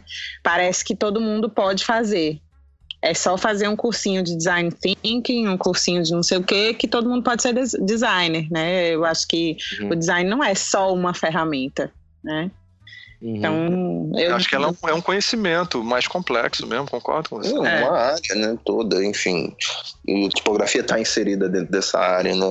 Eu só acho que a gente uh, uh, deveria olhar com mais é, é, carinho o equilíbrio de forças dentro dessa uh, dessas prerrogativas do Ministério da Educação. Se bem que o momento é péssimo para falar sobre o Ministério da Educação. vamos, vamos Ministério Golpista da Educação. É, não, tá péssimo pra falar de qualquer coisa, né, cara? Por isso que eu, eu falei pra gente falar de tipografia por causa disso, porque só dá pra falar de tipografia. Né? Por enquanto, por enquanto a direita, a direita não, não, não, dominou a tipografia ainda. Então a gente, é uma das coisas que a gente pode conversar. Não sei se tem algum filho do Bolsonaro que é tipógrafo. Será que a gente, a gente faz um workshop coxinha? Olha que daqui a pouco tem. Né? é. Vão desenhar só, só Times New Roman. Né? Pela, pela, mais né, conservadora possível. Não, vamos estudar no tempo dos novos romanos. Eu acho que é melhor. É, exatamente. Os tipógrafos dos novos romanos. Isso, é. o, o, novos romanos, é tipografia para o tempo dos novos romanos. Senhores, eu vou. Senhores, é, Lia, podemos começar até com você, Lia. Eu queria que você desse uma, umas dicas, porque a gente tem jovens que precisam de cultura, precisam de informação. Dá dicas de bibliografia, documentários, coisas interessantes para o pessoal poder levar adiante a, a tocha da tipografia. Eita. Aí vamos começando outra aí que eu vou me lembrando. Eu sou meio ruim assim de. Ah, ó, eu falo para meus alunos que para conversar comigo tem que ler ou pensar contigo. Senão eu nem converso com meus alunos. Eu entrego no dia de aula. Ellen assim, Lupton. Ellen Lupton, o primeiro capítulo lá que é o letra, né? Eu falo assim, ó, tá aqui para vocês, uhum. É, corram atrás. Digo, tem até um site que tem lá em inglês e tal. Quem não lê isso aqui não, não, não pode nem conversar comigo, para começar a conversar. Agora, é, eu, vou, eu, eu, eu, acho que eu vou dar as duas Bíblias aqui logo, vou, e a Bíblia, lógico, que é a do Bringhurt, né? O, é, Elementos, Elementos do Estilo, Tipográfico. É, que esse é um livro que eu sempre falo, que eu já li esse livro, cara, sem brincadeira. Eu acho que eu já li mais de 30 vezes esse livro, sem brincadeira. E toda esse vez é que eu leio. mais amarelado. Exatamente. É, é, o meu, é o meu podre. Ele tá podre. É. Cara, eu, pra você ter ideia, quando a Kozak Live fechou, eu entrei lá na Amazon e comprei três, cara, pra deixar aqui em casa guardado. Assim, gasto. Não, eu comprei a última versão. o meu, é, o meu eu ganhei, eu tenho em inglês, né? Foi a primeira vez que eu li o, a, a versão em inglês. Aí quando o livro saiu no Brasil, eles mandaram para eu avaliar, junto com, os cartazes, sim, não sei sim. o que. Eu tenho a primeira edição. Essa primeira edição tá parecendo assim, uma bola de, de futebol de papel, podre. É, e aí, quando a Cossack fechou, eu comprei a edição revista ampliada. Agora é 4.0, sei lá, 3.0, 4. É, alguma coisa assim, eu, eu comprei essa. Oh, é um mas eu... referência. Inclusive oh, e... de referência visual. O projeto, o projeto gráfico dele é Sim. lindo. Toda vez que eu tenho uma dúvida, eu recorro a ele visualmente. O, o Bug, e eu toda vez que eu leio eu aprendo uma coisa nova. É um livro, não é brincadeira não, é uma coisa. Uhum. É, é, muito. Ele, ele, ele funciona no nível mais superficial, ele funciona na profundidade, na parte mais teórica. É muito legal. O livro da Ellen Lamp Pensar com Tips tem muitos textos bons teóricos sobre tipografia também. Sempre aconselho. Eu acho que são, são, são dois momentos. Eu acho o brinco, eu adoro. É é, é, o, o, livro, mas eu acho um livro chato pra caralho de ler. É um livro para aluno super difícil, né? Super é, difícil. É, é, um livro que é mais antipático. Mas... É um livro mais para obsessivo. É, já o da é gostosíssimo, é o contrário, Sim. é o extremo oposto. Livro é facinho. muito gostoso de ler, facinho, o texto é agradável, que não quer dizer que um, que um tem e outro não tenha propriedade. Acho que são dois livros é, é excelentes, mas acho que a, o pensar é um, um momento introdutório e o o, o Elementos é aquele livro que vai te acompanhar pro resto da vida. Eu, por exemplo, eu adoro pensar com tipos, mas eu raramente eu abro quando eu tenho alguma dúvida. Eu nunca tenho dúvida sobre ele, né? Sim, eu, sim. eu não recuo ele aqui. Ele faz parte de uma formação. Eu, eu, eu pego, pronto, para dizer que eu não pego, eu pego porque eu acho que os exercícios que ele propõe são legais, que estavam no site e agora tem na última versão. Para fazer questão de prova também, né, Bu? Tem que pegar para fazer questão de é, prova. Sim, sim. Ah. Outra coisa. Mas o outro é diferente. O outro é um livro de consulta constante, o Elementos, né? Então é algo que, que vai estar tá na tua biblioteca necessariamente, que você vai recorrer muito mais do que o, ao pensar, eu imagino. Ao pensar Bug, qual é o, o, nome daquele livrinho francês? Vocês falaram exercício, né? Livro para exercício. Qual é aquele que tem os exercícios em francês? Que é bem legal aquele. Eita, aquele livro é fantástico fantástico. Hum... Peraí, que eu vou. Vai, vai. É melhor tu ir atrás, tu já sabe onde ele tá. Tá, tá. Peraí que eu vou pegar ele é um aqui. Bem legal. Não, sei. É, não é que eu não lembro, é que eu não sei, galera, mas eu vou pegar ele aqui, peraí. É, é, quando o Bug pega aí. É, Fala aí, é, só, só, é, não só, assim, que eu, a Romei acabou falando os livros que eu ia falar mesmo, né? Que eles foram sacanagem. Quando, quando tem o, é, né? Pô, é, a mãe dele não tem nada a ver com isso. É que nem o primeiro da banca falar, né? Pô, é agora que eu quero falar. Né? não, mas assim, é, sempre que o aluno me pergunta, assim, pede, ah, eu quero coisas básicas, eu dou esses dois mesmo. Assim, ó, começa pelo pensar com tipos e depois gostou, vai para o elemento estilo tipográfico, né? Que ele já tem um nível de densidade é, até teórica mesmo um pouco maior, né? Então, é, são sempre esses dois aí. E, enfim, tipo, tipografia aplicada aí já tem é, é, é tipografia em, em, projeto gráfico, essas coisas já tem algum, alguns outros, são É, aí já é um leque um pouco maior, né? Mas eu acho que esses dois aí são, concordo que são os, em português, os mais basilares para começar a conversar, né? Assim. Tem algum que te dá um tesão especial, assim, que você curte mais, assim? É, eu, eu como sou um cara do design de tipos, né? Eu sou da, da turma dos, do pessoal que, enfim, é, que se mete nessa, né? É... Pessoal que é hiper nerd, segundo o Bug. É, exatamente. é, e eu acho que não é só uma questão de. de é, tem, tem a coisa do nerd, mas acho que tem uma coisa de. É, tem que ser meio obsessivo, assim, sabe? Porque é um trabalho é, muito longo, né? Muito, às vezes até repetitivo em alguns momentos. Então, pra você conseguir fazer, você tem que ter um, um foco muito grande. Enfim, não é todo mundo que tem esse perfil, né? Mas é, do, do quem tiver interesse em desenho de tipos, é, um livro que eu recomendo fortemente agora é o Oh meu Deus do céu. Como, como criar tipos do esboço à tela da Estereográfica. Na verdade, é um livro que ele foi publicado primeiro em espanhol, né? Era Como Criar Tipos de, de, de Boceto a la Pantalla, uma coisa assim. É. É, e aí agora estou traduzido para português e assim, é, é um guia mesmo, muito bom, assim, muito completo para design de tipos, né, quem está interessado nesse assunto. E também o Design Type da Karen Cheng, né, que é também é uma das referências centrais em design de tipos, assim, não tanto de. Né, na verdade, não diz nada sobre tipografia aplicada, né? Fala do desenho de tipos. Mas eu ficaria com essas duas referências aí, além da, do Pensar com Tipos e do Bringhurst. É, eu acho que para desenho, eu gosto, para completar, para dar outras diferenças, eu gosto muito que tem em português agora também, é, a Bíblia, esse livro eu persegui durante anos, cheguei a comprar três vezes e nunca me entregaram, na quarta que me entregaram, que é o Counterpunch, que é contraposição ah, da estereográfica também, do, do Fred Smashes, esse. É isso aí. para quem quer desenhar, é um, é um, livro de referência, assim. Bibliografia obrigatória. Obrigatória. Ah, tem um outro livro muito fino e simples e barato, que é o detalhe da tipografia. Putz, esse é esse foda. Esse é bom pra caralho. Muito bom. Ele é muito bom, não se engane. É leve, né? A leitura é leve. Eu fiquei em dúvida de falar esse ou pensar contigo, sabia? Como o livro mais básico, assim. Mas é porque o pensar contigo tem mais. Tem mais. Tem mais. Os dois são muito bons, cara. Esses dois é, Ele é mais bons. macro tipografia, o pensar com tipos, né? Ele, ele é tipografia é. como um todo. O, o detalhe da tipografia é um livro mais para quem desenha, ou quer desenhar, ou quer entender questões mais é, é do Rochu, né?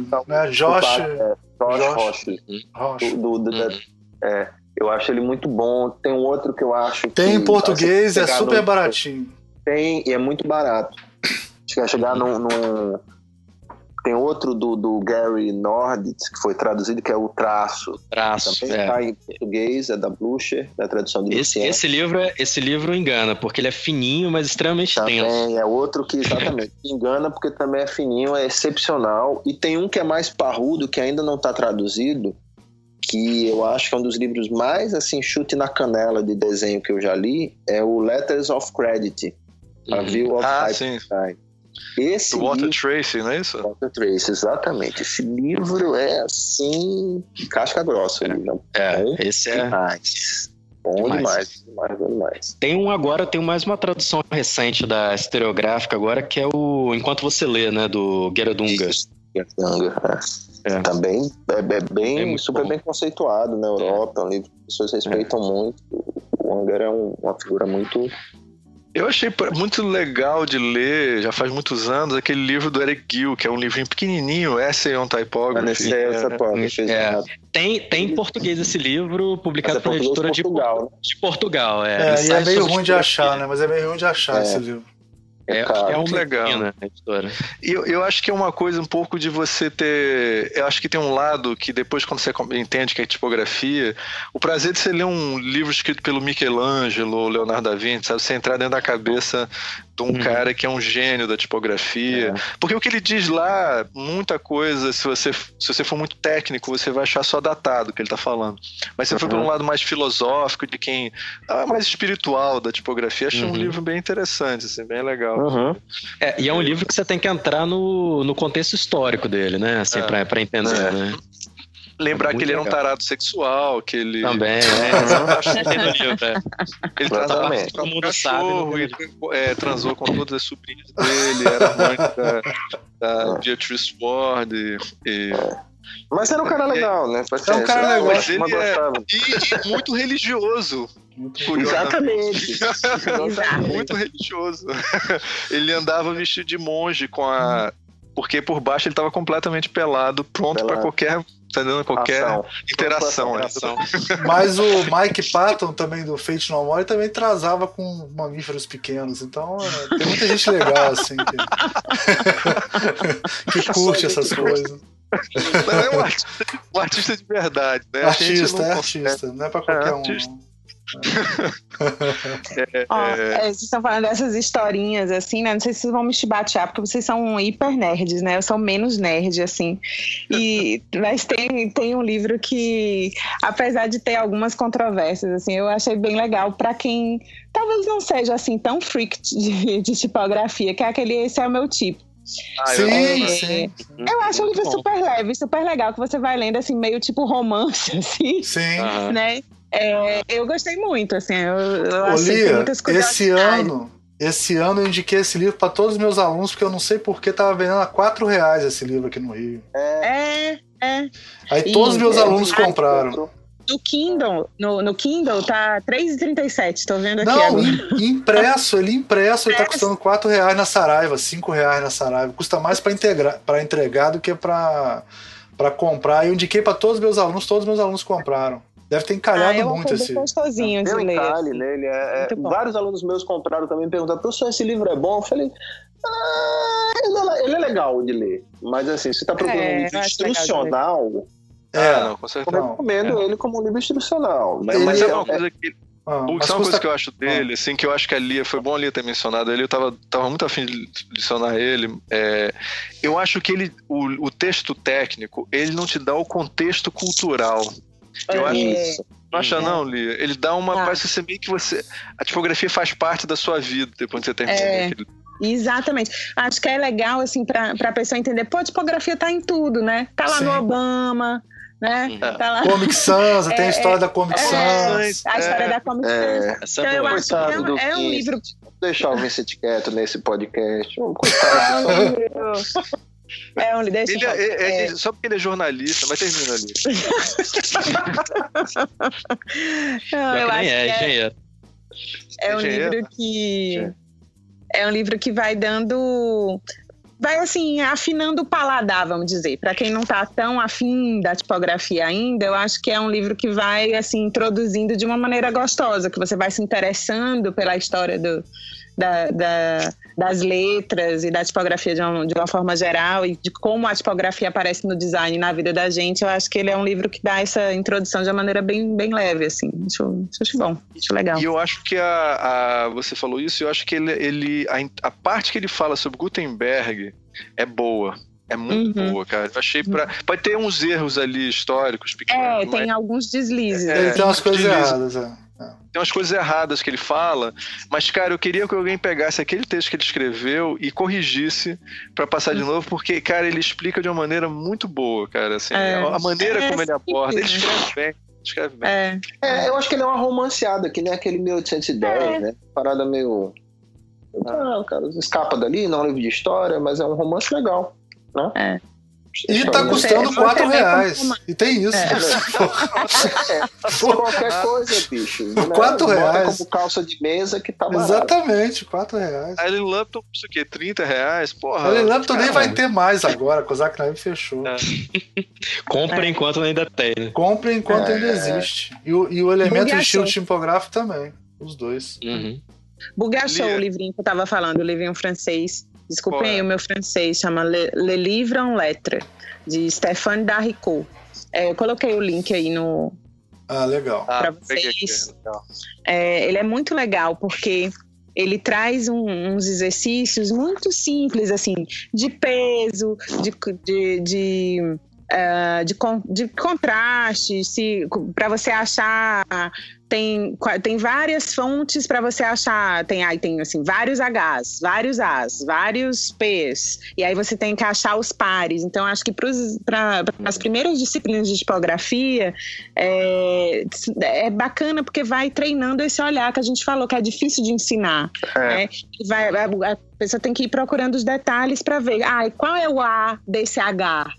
Né? Qual é o uhum. P desse A, né? Para você ir vendo quais são as características de, que vão permanecer em cada letra. Tem muitos exercícios legais, então acho que que é um livrinho para professores, talvez até mais interessante, assim, né? Para gente é, filar didática muito bacana, assim como a gente mencionou aqueles exercícios é, de Ellen Lupton, é, da Rico tem um, Speaker, tem, é, também. Eles têm exercícios e eu acho que é uma coisa que falta, é material didático, ou, instrumentos, assim, mais até lúdicos, jogos, games, para a gente usar uh, em sala de aula relacionada à tipografia. Uhum. A gente tem pouca coisa. Objetos né? de aprendizagem. Exatamente, que te ajudem. A gente, acho que teve aquele... É, desembaralho da tipografia, né, que foi lançado, uhum. acho que tem dois anos por, por Edileno Capistrano, mas é, é legal sobre tipografia brasileira e tal e tudo, mas eu acho que faltam coisas mais basilares, como aquele joguinho dos Is do, do, do, do Museu é, do Gutenberg, sabe? Para você olhar para anatomia, você olhar para. A gente criou até, eu vim agora do, do do Diatipo Caruaru e do R-Design, é. o R magnético de, de, de, de, São Luís. E a gente usou lá no R-Design um board que a gente criou, curiosamente um board magnético, não para o R, né? é, a gente fez um board magnético para ajudar a, os alunos a projetarem fontes modulares. Os exercícios que a gente usava do mecotipo é, de fonte modular, a gente trabalhava no computador sempre. E aí o aluno tem que uh, criar o grid, a malha de construção dele modular, criar os módulos, e aí entra na discussão que módulos eu vou fazer, como eu vou... Então, acho que a gente acaba é, é, é, passando por uma fase que muitas vezes você tem uma facilidade de dispersão muito grande pelas possibilidades que tem ali dentro daquele, daquele universo todo, ou então você tem uma barreira de software, por incrível que pareça, a gente enfrenta isso às vezes, e aí eu resolvi fazer fisicamente a parada. Né? E, e, funcionou super bem. A gente usou, inclusive, internamente no LTC para fazer a marca de um evento que a gente fez agora recentemente, o Type 12, Type 12 CE. Os alunos testaram, funcionou muito bem. A gente levou para essa oficina no R e foi fantástico, assim. Porque você materializa, é, é meio que voltar para o tipo, letterpress, né? Você a, a, a, experiência material vai te ajudar muito depois no computador. E aí eu estou usando agora o Font Struct. Depois de que o cara faz a mão, ele eu ia comentar exatamente isso aí. É, eu no... uso o Font Struct também nas aulas. Eu deixo depois que eles fazem na mão, eu deixo eles passarem o Font Struct. Né?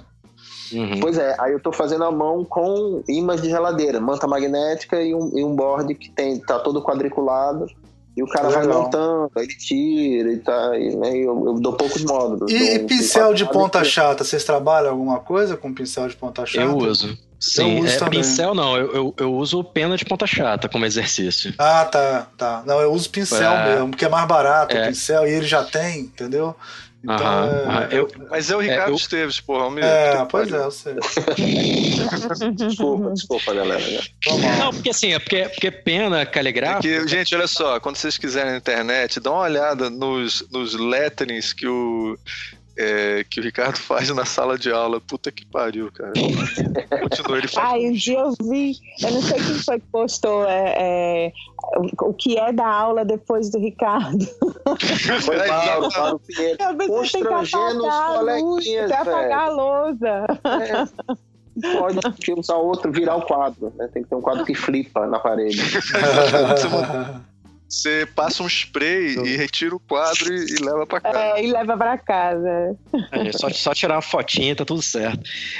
Aí, mas assim, eu dou um exercício inicial que é justamente para eles conseguirem entender, que é um pouco do, do que tem no, no traço, a teoria da escrita, né? Que é entender a, digamos assim, a, a origem da, da, da, forma das letras, né? Sim. Por meio da caligrafia, né? Que tipografia, a tipografia é, vem da caligrafia. É derivado, é, derivado do traço caligráfico. Então, o primeiro exercício que eu dou é justamente esse de, de chamada letra fundamental, né? Que é para entender a estrutura básica da, das letras, mesmo, por que, que, o contraste acontece daquela maneira, Sim. etc. Para depois. Inclinação, começar... né? Inclinação também. É, inclinação, como que isso influencia na forma, enfim é para exercitar o olhar mesmo. Ah, então, aquela coisa, né? Ah, então é por isso que é dessa maneira, né? O meu objetivo é gerar sim. esse sim, esse entendimento é, fazendo, né? Assim. Sim, sim. Então, é, estamos nos aproximando ao final do nosso programa, infelizmente, porque o papo está maravilhoso, de verdade. É, eu queria convidar vocês a fazer considerações finais e incluir jabás também, estão bem-vindos aqui. É, tá? jabá, jabá, de livro de vocês é sempre bem-vindo. Oh, os, os, os, dois livros são, são ótimos, eu tenho os dois e recomendo. Viu? Antes de Exatamente, vocês o do Ricardo e, é. do Ricardo e do, e do Bug também, são excelentes. É, Lia, faz umas considerações, diz o que você achou do nosso programa. Fala pra gente ah, o que, que, você achou de Ah, adorei isso. participar, adorei. E assim, a gente sempre vê muito clube do Bolinha, né? Assim, na, na tipografia. Adorei ser a menina da vez, assim, no meio. Nesse mar de testosterona aqui, você aguentou a gente esse tempo todo. Queria te agradecer muito o convite. Né? Adorei participar. E assim, eu acho que essa iniciativa é super importante para a gente é, mostrar para os designers informação aí que, que a tipografia é importante para caramba, né? Que se a gente não souber tipografia, a gente não consegue fazer outras coisas, né? Acho que a mensagem maior assim da nossa conversa é essa, né? Que entender tipografia facilita a vida dos designers gráficos, né? Então, isso aí. Obrigada, gente. Adorei, acho que a gente pode usar como citação, cara. Essa a tipografia é. melhora a vida das pessoas, é boa. é, ó. Alta ajuda, né? Alta ajuda, tipo assim, como melhorar a sua vida através da tipografia. É. Vai ser o próximo livro da, da Lia, vai ser esse, vai vender 10 vezes mais que o do Bug. Com certeza. é... Ricardo Esteves, Considerações, por favor. E o Jabás? Só... Jabás? Não, só agradecer a participação aí, foi super legal. Gostei muito da. Já, já assisto o programa, né? Foi super legal participar também. É... Enfim, é, quem tiver interesse, meu livro é o Design Brasileiro de Tipos Digitais, ele publicado em 2010, então é, já está na hora de escrever outro. Mas mas acho que é um, é um, enfim, é uma documentação importante sobre a, a produção. Quem tiver interesse em conhecer um pouco dessa esse surgimento aí da, do design de tipos digitais, né? É, no contexto brasileiro até mais ou menos o ano de 2010, acho que é um recomendo aí. Eu e... recomendo, a gente recomenda sempre. E, obra enfim, eu acho que. Rapaz, é uma obra, é obra de é... referência. Mas, gente, na boa, é, mas só tá, deixar claro tá assim, de... é obra de referência mesmo. Outro. Não, tá na hora de escrever bem. outro, porque já, muita coisa já aconteceu e, enfim, né? Mas outras publicações virão. Ô, Ricardo, teu site também, pelo amor de Deus. Assim, é... tem o outrasfontes.com, que é o site onde eu tem a, as minhas fontes publicadas, né, que são comercializadas, etc. Quem tiver interesse, dá um pulo lá. E que mais? Acho que é isso aí. Obrigado tem, a todo mundo. Tem várias fontes muito legais lá, eu sempre indico meus alunos olhar. É, que posso são também. Com, posso terminar com a citação do ET Bilu, né? Busquem conhecimento. Ele sempre usa essa aqui.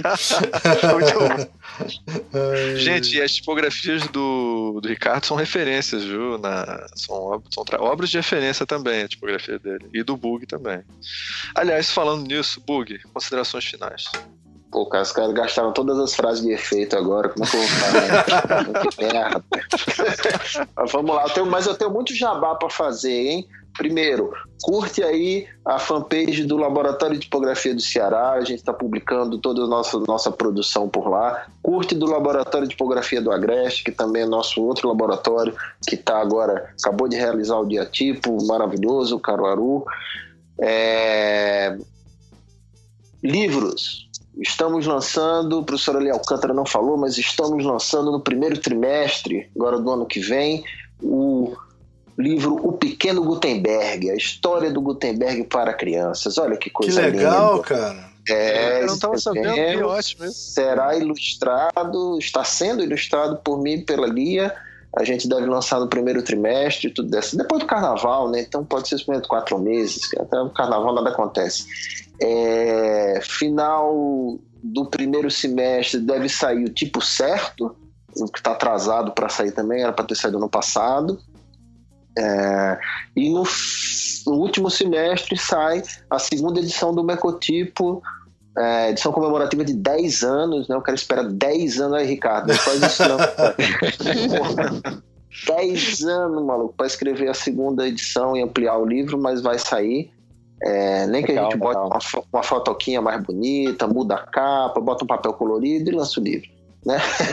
Mas não, a gente está tá ampliando aí, tem mais coisa para fazer. Aquele exercício que a gente falou no meio do papo está incluso também no, no, método. A gente incrementou bastante o método em termos de exercício e a compilação também de, de material aumentou. Né, material e tem outros, né, Bug? Tem o corpo tipográfico também, que é aquela. Aquele, aquele... Ah, e tem, tem, é, tem vários. Aí entra no site serifafina.com.br né? Tem lá os livros da gente, comprem, comprem. Tem aquele de produção gráfica também, né? Tem de produção gráfica, é muito ah. legal. Tá sabe mais, né? É isso, galera. Bota, compra, compra. Tá todo mundo dizendo que é bom, então deve ser legal. Compra lá. e é isso. Valeu pelo convite. É sempre um prazer estar aqui falando sobre tipografia com os amigos queridos, maravilhosos. Obrigado, gente. O mesmo. Uh, professor Almir Mirabô.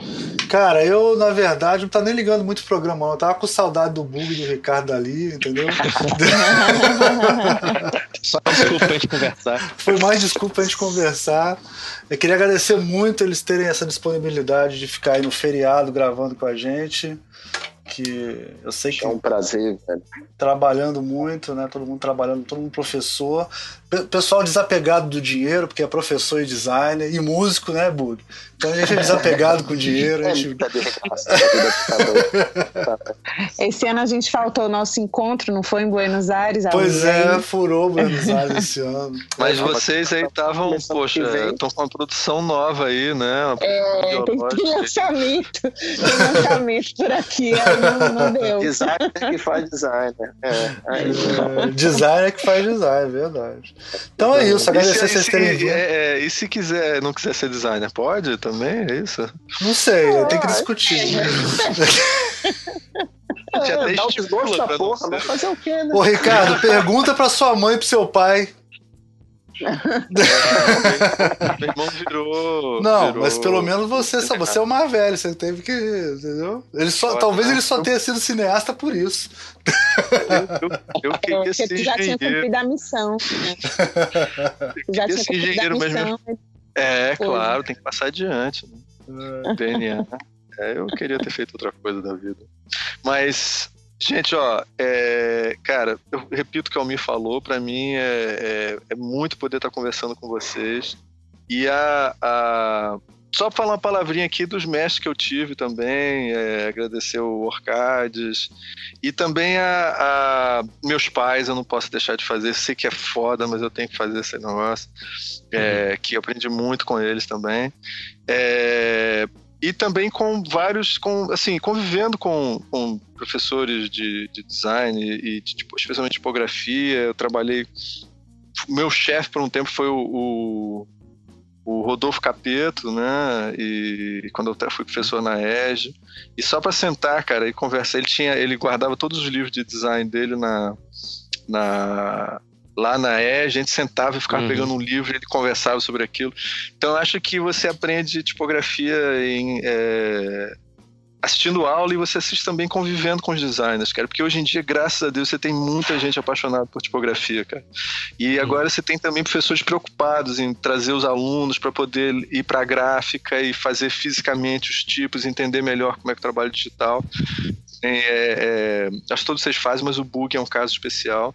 Então, gente, estou uhum. honrado de estar aqui conversando com vocês, viu? Ah, e para terminar, ah, nossa, porra, mas é verdade, é verdade. Demais, muito bom.